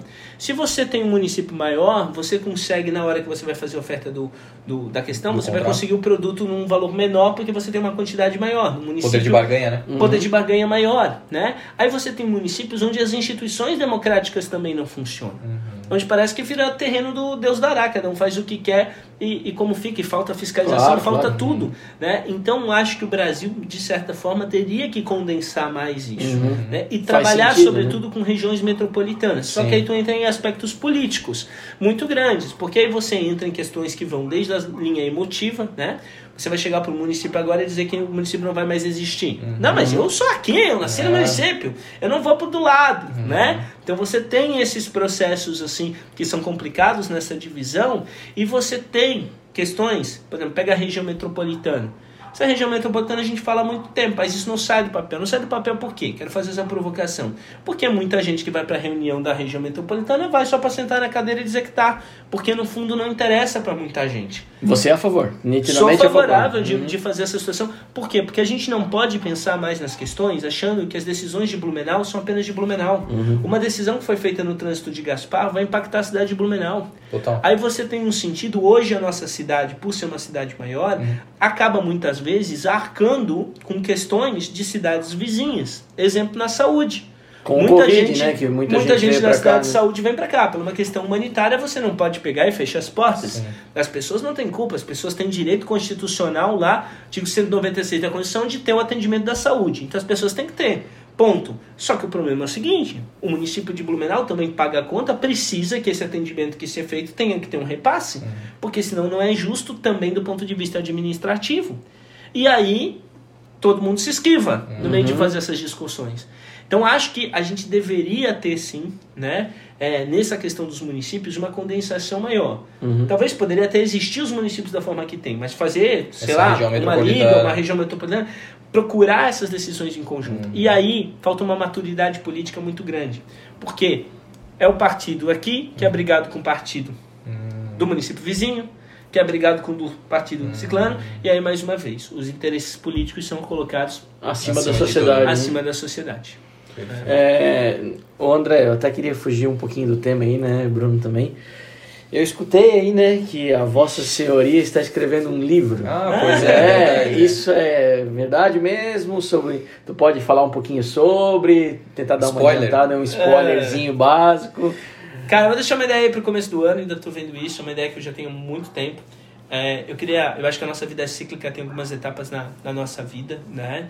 É, eu sempre digo para as pessoas, eu, eu estou aqui na, na política, quero deixar muito claro que vou continuar sendo parlamentar extremamente presente, que nem sempre fi- fui, né? Mas tem outras várias é, linhas da nossa vida, né? Sou advogado, professor universitário, empreendedor e também tenho um desejo muito grande de entrar nas questões de livro que eu sou um apaixonado, eu leio de tudo, né? Então, assim, tem uma ideia, mas vamos ver, estou trabalhando nessa ideia agora no final do ano, que era para estar descansando, mas estou lá escrevendo um pouquinho, vamos ver, começo do ano talvez tenha alguma novidade nesse sentido, né? Tem uma ideia aí sendo trabalhada, mas pretendo sim envolver em outras Não, áreas e vou- deixa, dá- vamos fazer o seguinte, dá- quando começar o negócio eu dou em primeira mão para vocês, tá? Porque tem, tem que ainda efetivar, eu ainda tô, ainda tô nos conflitos aí de querer a coragem para publicar, mas faz parte aí. Ah, meu Deus? Legal, cara. Bom, É, vamos, legal. vamos ver, vamos É. ver. Ficou a promessa. 2021, ó, vem coisa, vem novidade aí. Fala em 2020. Eu vou aproveitar que Vai, ele, vai, ele é pode mo- falar. Não, eu vou, vou falar que ele é movido a desafios. Eu duvido. Agora, agora Eu lascou. agora, eu. Agora lascou, agora me botou na parede, não tem jeito, né? Vamos aproveitar aí essa. Que tu tá falando 2021, 2022, pra Ih, frente e tal, Vou né? tomar um gole aqui, não, Qualquer coisa que eu responder, eu dou desculpa aqui, tá? É, muito os eleitores, né, aqui na região, eles sempre se preocupam assim, ah, pô, eu votei no fulano, deu dois anos, vazou para concorrer a um cargo estadual ou federal, né? As tuas pretensões é, tipo, Futuras. para futuras, né, são municipais ou você alça voos maiores? Porque tu já falou que tu quer ficar no- só mais esse cara, só mais essa, esse período como vereador, né? Isso você deixou. É, de ver, assim, eu sempre tive uma defesa de que eu acho que para cargo eletivo aqui deveria ter no máximo é, dois mandatos para cargo de legislativo também. Então acho que assim como vereador eu tenho uma definição, eu não pretendo né, um eventual terceiro mandato, nada. Eu acho que eu dei minha contribuição à cidade. Eu acho que a gente precisa construir novas lideranças e a gente precisa preparar essas novas lideranças para os desafios que vêm. Em relação a essa questão política, de um lado, existe uma vontade minha de ter um poder maior de regulamentar, por ser um cara mais técnico, ter essas ideias. Eu sei que, eventualmente, como deputado, eu conseguiria muito mais né, é, ajudar no desenvolvimento das minhas ideias, de cidade, de região e das bandeiras que eu defendo, tendo essas possibilidades, esses instrumentos que tem. Mas entendo também que existe uma questão muito emotiva, uma questão é, que, veja bem, a gente está no meio de uma pandemia, e no meio de uma pandemia, é, quase 5 mil pessoas saíram de casa e me deram a sua escolha de ser o representante aqui. E para muitas dessas pessoas há um desejo né, é, de que eu complete esse mandato Uhum. até o final e que aumente, digamos assim, a minha conexão até com a cidade mesmo aqui durante a questão dos, do- dos quatro anos. Até porque a gente vem de várias disputas e processos eleitorais, né? Então, disputei em 2016, 2018, 2020 e há um sentimento nesse sentido. Então, isso é uma coisa que me chama muito a atenção. Então, eu realmente acho, de certa forma, que teria um desafio moral aí de completar o mandato nos, nos quatro anos. Mas, ao mesmo tempo, também sei que muita gente tenta me incentivar nesse sentido e também acho que um espaço maior a gente pode fazer contribuição, temos mais instrumentos de, de fazer as coisas, né? Hoje, a princípio, não é o meu desejo Uhum. participar. Não, ficou bem né? claro. E além disso, eu tenho uma questão partidária. É, o meu partido, que é o Cidadania, é um partido, também é um partido pequeno, e é, nós teremos que é o que é, coloca o desempenho da questão de partido né, para que ele continue, na verdade, existindo. Então, alguns quadros, talvez, do nosso partido, né, terão que fazer alguns sacrifícios pessoais também para participarem do processo eleitoral pela defesa da sigla. Então, são situações que vão ser discutidas ano que vem internamente também. né? Digamos assim, ah, pu- pela manutenção da sigla, vai precisar ter um deputado estadual, vai precisar ter um deputado Hoje federal. os números de deputado federal que acabam fazendo essa, essa conta, esse cálculo, né? Então você, com os partidos alcançam um determinado número de deputados, eles passam a ter acesso à estrutura, à visibilidade, a tempo de televisão, a recursos, a um monte de situação. Então é uma eleição em 2022 que é divisora de águas para muitos partidos políticos. Então haverá uma pressão, sobretudo, para que os partidos participem. Hoje eu demorei muito tempo para encontrar um lugar que eu me sinto em casa, né? Um, um lugar onde eu tenho autonomia de ser quem eu sou. E no Cidadania eu encontrei isso, um caminho de centro, equilibrado, enfim, e estou muito feliz em relação a isso. Então também tem essas conjunturas e essas questões que podem ter que me fazer tomar um ato Claro. lá na frente e eu vou ter que ponderar. Mas hoje o meu, o meu minha, minha vontade pessoal É ser vontade prefeito de Brunópolis, né? É deixar aí aberto. E eu, eu acho assim, eu acho que tem coisas que a gente não tem que fazer muito plano, sabe? Eu acho que a gente tem que trabalhar, eu acho que a gente recebeu um resultado das urnas de que as pessoas aprovaram o nosso trabalho, mas ao mesmo tempo também eu vejo que tem temas que eu quero trazer mais no segundo mandato. A gente até conversou um pouquinho isso aqui em off, do que eu trouxe no primeiro. Eu quero trazer alguns pontos maiores, daqui a pouco a gente pode até falar disso, no segundo mandato e deixar o caminho ir. Eu acho que se a espiritualidade, se o caminho lá na frente achar que a condição é para determinada coisa, vai ser, cara. Cara, muita é coisa ser, muda em dois ser. anos, né, Bruno? Muita coisa muda, né? Então, Muda, pô, muda se a gente muito. for olhar pra trás, assim, quem diria que né, o presidente que a gente tem hoje seria o Bolsonaro, né? Cara, pô, a gente jamais pensaria um Não, cara não. que frequentava até o programa do Pânico, né, cara? Lá, é, é, e querendo ou não, ele era zoado, cara. Né? Todo mundo achava que ele não ia, ele tá aí no poder, cara. Mil e um memes, né? Exato, sabe? Pô, al- algumas entrevistas aí que, né, não, tinha como, todo mundo. E tá aí, então, cara, pra, pra. Eu acho que quanto mais a gente olhar pra frente, mais imprevisível o cenário é, né? Mas aproveitar o gancho até que o Bruno deu, André, é, é importante não só para o eleitorado dele, mas para o eleitorado geral, é, aproveitando o que você falou, né, Bruno, é, poder falar um pouquinho aí sobre qual vai ser a principal linha de atuação do Bruno nesse, nesse É, eu, mandato, eu tenho entendeu? essa. Não, eu- quais são também? as tuas causas, cara, assim? Que, que bacana, O que, assim, que tu vai bater pesado agora? O que, que tu vai chegar aí aqui, ó? Olha não? só, é, manter a base, que eu acho que é fazer um mandato econômico, Uhum. um mandato com essa independência, com essa coragem de não ser alguém que está lá trilado, questão do executivo, de quem também tem uma coerência e coloca a cidade em primeiro lugar, né? E isso a gente vai manter. Vamos manter um trabalho, eu acho, pelos bairros da cidade que a gente tem, pelas bandeiras. Eu quero trazer mais forte o aspecto do desenvolvimento econômico no seguinte sentido, principalmente em relação ao trabalho, que foi meu primeiro projeto de lei, na verdade, foi uma luta aqui é, da inovação e da tecnologia, juntamente com outro vereador, com o vereador Silva, a gente desenvolveu isso, e eu vejo, sobretudo, que a cidade pós-pandemia precisa pensar novas formas de desenvolvimento econômico. E acho que tem uma realidade que eu sou muito favorável defensor aqui, que são as empresas que estão voltadas na parte de inovação e tecnologia, e muitas delas comandadas por vários jovens.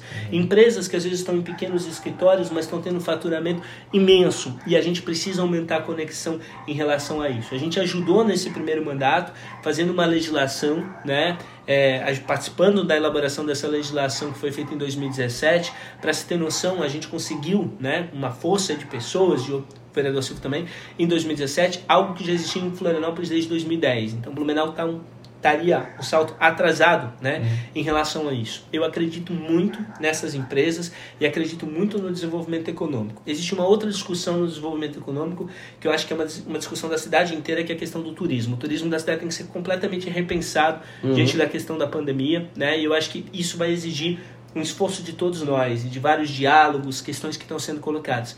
Do ponto de vista social, eu quero conseguir me conectar mais com algumas áreas da cidade que são isoladas, que os serviços públicos não funcionam e áreas que muitas vezes a gente conhece só no processo eleitoral quando a gente vai pedir voto. Visitar lá Visitar. o senhor lá que disse que tu não- Exato. Uhum. E eu quero fazer mais essa ponte em relação a esses temas. Então eu quero, eu acho que hoje eu tô com muito mais maturidade, muito mais experiência política.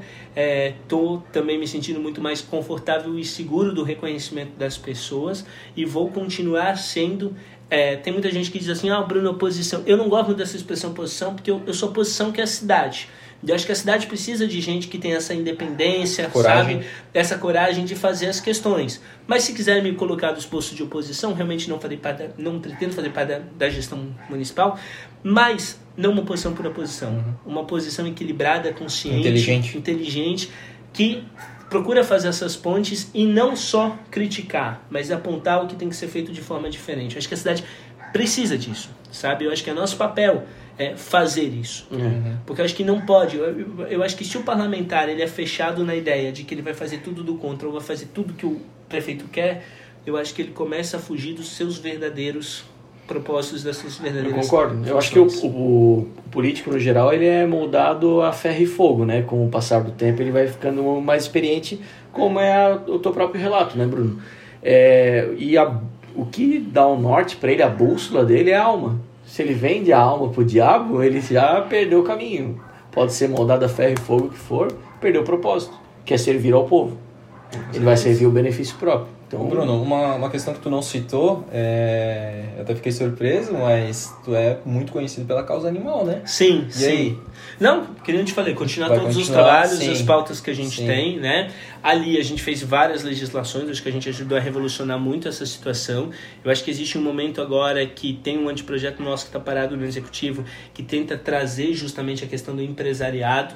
É, mais forte em relação, em relação à questão do tema. Outra Legal pauta que eu tenho muito forte é a inclusão das pessoas com deficiência, sobretudo agora, né? A questão da comunidade surda. Eu tenho um trabalho muito forte também para tornar a cidade mais inclusiva. Então, sim, todas essas pautas que a gente já é conhecido, sim.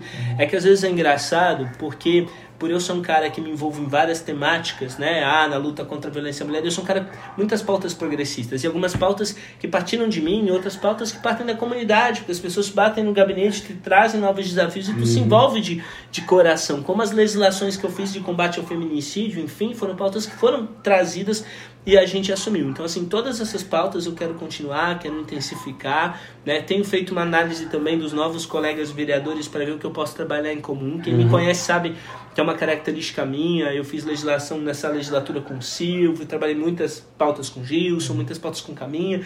A gente procura fazer isso porque eu acho que se dois parlamentares, três parlamentares se unem, tem muito mais chance da coisa acontecer do que um só. Com certeza. E eu acho que a gente precisa fazer esse movimento. Então, assim, todas essas bandeiras eu quero manter, sim, só que eu quero trazer além. Eu acho que é uma questão mais forte, porque o momento exige. A cidade precisa desenvolver a sua economia, e eu acho que dentro da possibilidade de desenvolver a economia, na minha visão, o setor que eu vejo com mais possibilidade nesse instante e que muitas vezes não tem o destaque que poderia ter é o setor que envolve inovação e tecnologia. Eu quero visitar essas empresas, eu quero fazer essa ponte, eu quero trazer essas discussões para dentro da Câmara, estudar alguns modelos que estão acontecendo, porque que Floripa a coisa está acontecendo de uma forma melhor e mais intensificada aqui, porque eu vejo que é uma possibilidade de geração de emprego, principalmente para o público jovem que já tem essa característica, né? E a parte e a parte social mesmo, porque vejo que temos muitas mazelas que são escondidas. Então, Uhum. Cara, tu, tu é, não sei se tu percebe, eu acredito que sim, né? Tu recebe muitas críticas, né? E eu acompanho né, de fora, assim, e já vejo, leio, percebo, ouço críticas, assim, a, a- principalmente a teu respeito, porque tu acaba levantando algumas bandeiras, algumas causas ditas como minorias, né? Tu representa algumas minorias, né? É, e aí as pessoas acabam te criticando, cara. O vereador tá lá para as, situações mais macros, né? Como tu, eu acho que tu ter falado essa questão que tu vai é, levantar a questão ainda do desenvolvimento econômico, é, da questão da tecnologia que abrange muito mais, né? a- as pessoas, eu acho que isso é um recado bem importante, cara. Eu, eu, eu, eu tava até conversando antes, tem essa situação que é interessante, porque como eu sou um cara que me envolvo muito pelas pautas, às vezes as pautas elas acabam limitando e muitas pessoas acham que eu faço um trabalho só nas pautas. Eu tenho muito orgulho, meu envolvimento, por exemplo, em relação à causa animal é um envolvimento de muitos anos, é de mundo acadêmico, de mestrado que eu fiz nisso, de voluntariado de todas as questões, legislações que foram copiadas no Brasil inteiro. Mas eu nunca falei que eu fazia um trabalho somente na questão da causa. Eu sempre disse que o meu trabalho, a minha linha política, ela é universalista, ela envolve os humanos e os animais. Então tem muitas legislações hoje que acontecem na cidade que às vezes as pessoas descobrem que é da minha autoria, elas nem sabiam. Então assim, ah, a lei de inovação tem do lado da, da questão do Bruno, ah, tem a situação da comenda de educação, tem não sei o que e tal, porque às vezes te limita em relação a isso, porque tu cria um estereótipo que a, a, aquela pessoa faz.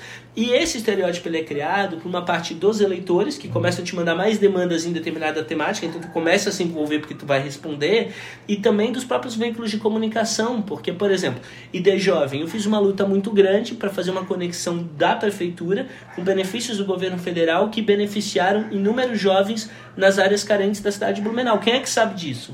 Não, sa não, não, não se tem esse conhecimento dessa situação. Entende? Talvez uma falta nossa de comunicação. Pode ser. Eu acho que tem todas essas esferas. O que eu quero mostrar para as pessoas é que eu sou um cara que me preparei- preparei muito para estar na vida pública e eu defendo, sobretudo, uma cidade para frente, equilibrada com todas essas pautas, mas todas elas se complementam. E eu acho que é uma visão de mundo, uma visão mais ampla, que envolve toda a forma de vida, os humanos e os animais. E talvez muitas pessoas ainda me olham de uma forma um pouco segmentada, não só pela questão animal, pela questão da inclusão, que eu tenho um trabalho muito forte em alguns segmentos, eu sou muito conhecido pela parte da, da inclusão né, com as pessoas de deficiência, ou até mesmo por algumas características minhas, então, que são colocadas e tal. É, mas eu acho que agora é o momento de, de amadurecimento para mostrar uhum. que o Bruno é um cara que tem toda uma história construída como advogado, como professor universitário, do mundo acadêmico, né? De todas as posturas corajosas, econômicas, enfim, que foram ditas, e que tem uma visão progressista, de achar que essa cidade aqui tem que ser uma cidade que pode ser boa para todo mundo. Eu acho que é um momento importante. Eu queria, eu queria aproveitar esse teu raciocínio de, da, da cidade ser progressista e que você tens uma visão mais moderna da coisa, né? É, duas questões. É, primeiro, pontuar ali que você falou da parte de software e tecnologia, né? Eu, um antigo gestor meu no varejo, um grande gestor do varejo nacional, falava que a gente sempre tem que olhar para aquilo que é forte e fortalecer aquilo. Né? Então, isso eu sou muito a favor, eu acho uma sacada muito grande. O segundo ponto é, é eu tenho muitos conhecidos que foram morar em outras cidades por questões profissionais, né?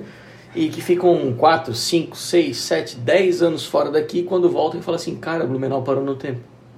Tu concorda com isso? Então, quando a gente faz um comparativo em algumas cidades, a gente tem essa visão. Quando a gente passa e vai em cidades como Indaial, Timbó e vê quanto essas cidades desenvolveram, muitas vezes você olha e fala assim, nossa, Blumenau parece que né, tá estanque aqui não desenvolveu nisso.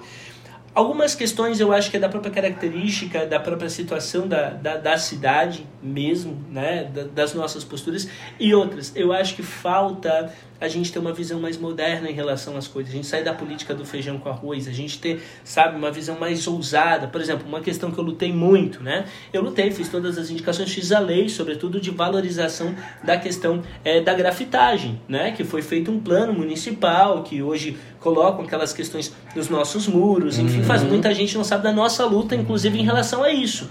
Eu fui um cara que defendi desde o início isso, né? Ficou Quando bonito nem se discutia ali perto do essa Jornal de Santa Catarina, né? O, muito. Ali na ponte também. Fizemos a legislação, fizemos várias uhum. indicações, a Prefeitura Executiva acho que tem seus métodos, a Secretaria de Cultura aderiram, né? Foi, foi feito esse, esse projeto aí.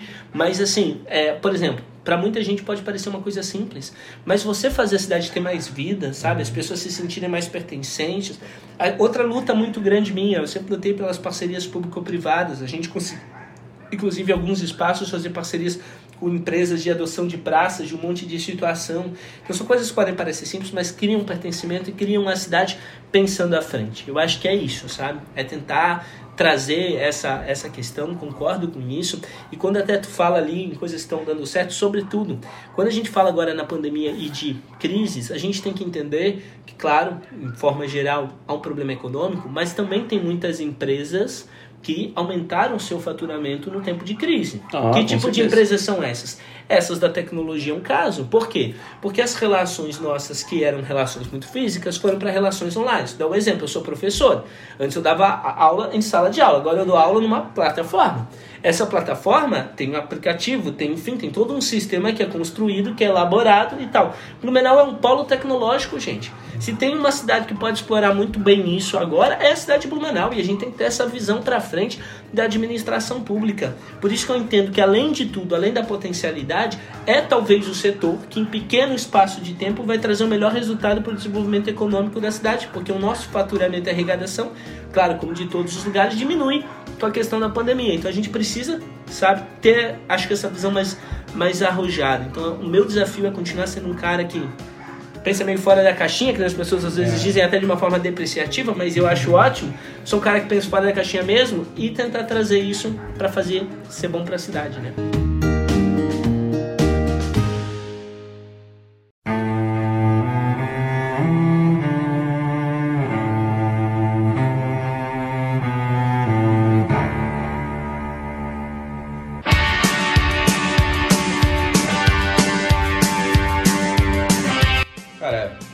Que a gente pode encerrar o nosso papo dessa forma, cara, com muitas proposições, é, sabendo aí que tu vai ter um mandato pela frente brilhante, assim como tu fez esse teu, né, teu primeiro mandato aí na Câmara de Vereadores. te agradecer imensamente, Bruno, pelo, pelo bate-papo, pela presença aqui, né? É, tu tá de férias e aí tá, né, tá, tá falando sobre os teus projetos, né, conversando um pouco e pô, foi sensacional conhecer um pouco da tua, da tua vida pessoal, né, um pouco de como é que era o Bruno criança lá, que O de vez em quando fora da câmera, né? é, de que ainda volta de vez em quando lá naquela rua, né, pra, pra mentalizar, pra né, voltar um pouquinho e, e- e se equilibrar, né, do, dessas coisas que são tão difíceis aí de, de enfrentar no dia a dia. Então eu estou muito contente, muito feliz pelo nosso bate-papo, te agradecer né, imensamente.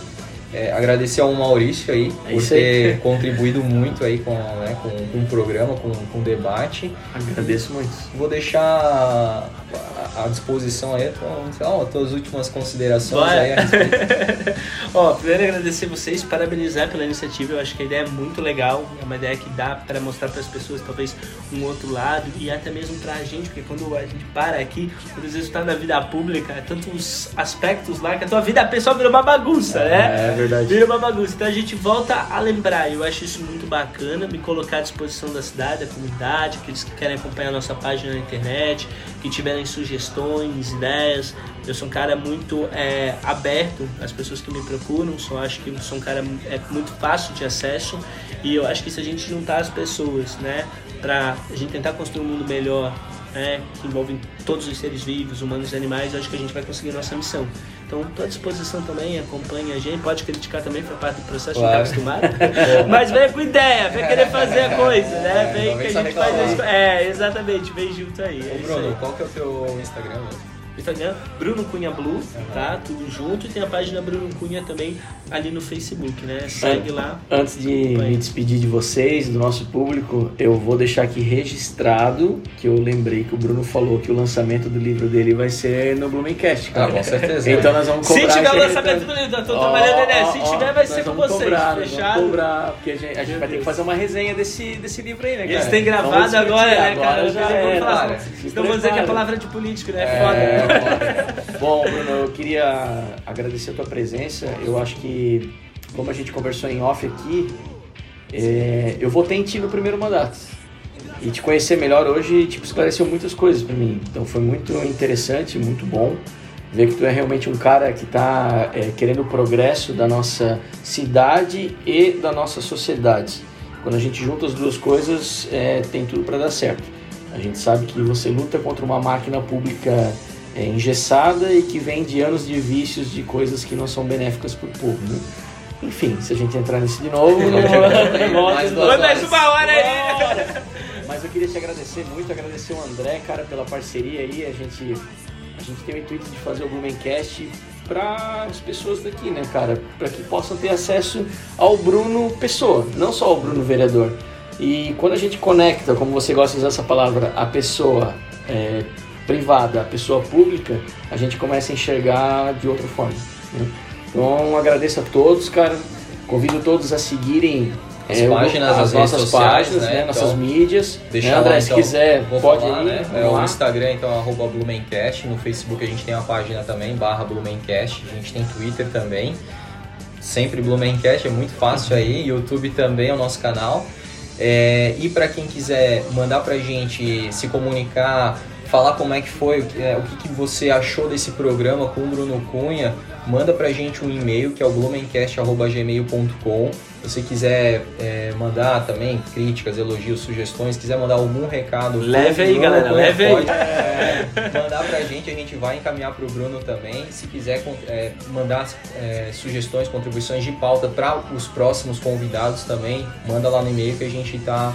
Se tá quiser mandar um, um pack de Heineken, a gente também aceita como Ou pode ser doação, Stella Pode também. ser Estela também, né? A gente tá aqui, né, pra O isso. importante é ser cerveja. É. Gente, muito obrigado pela presença de todo mundo. Obrigado por você que escutou aí até o final. Até o próximo programa. Abraço! Valeu. Tchau, tchau.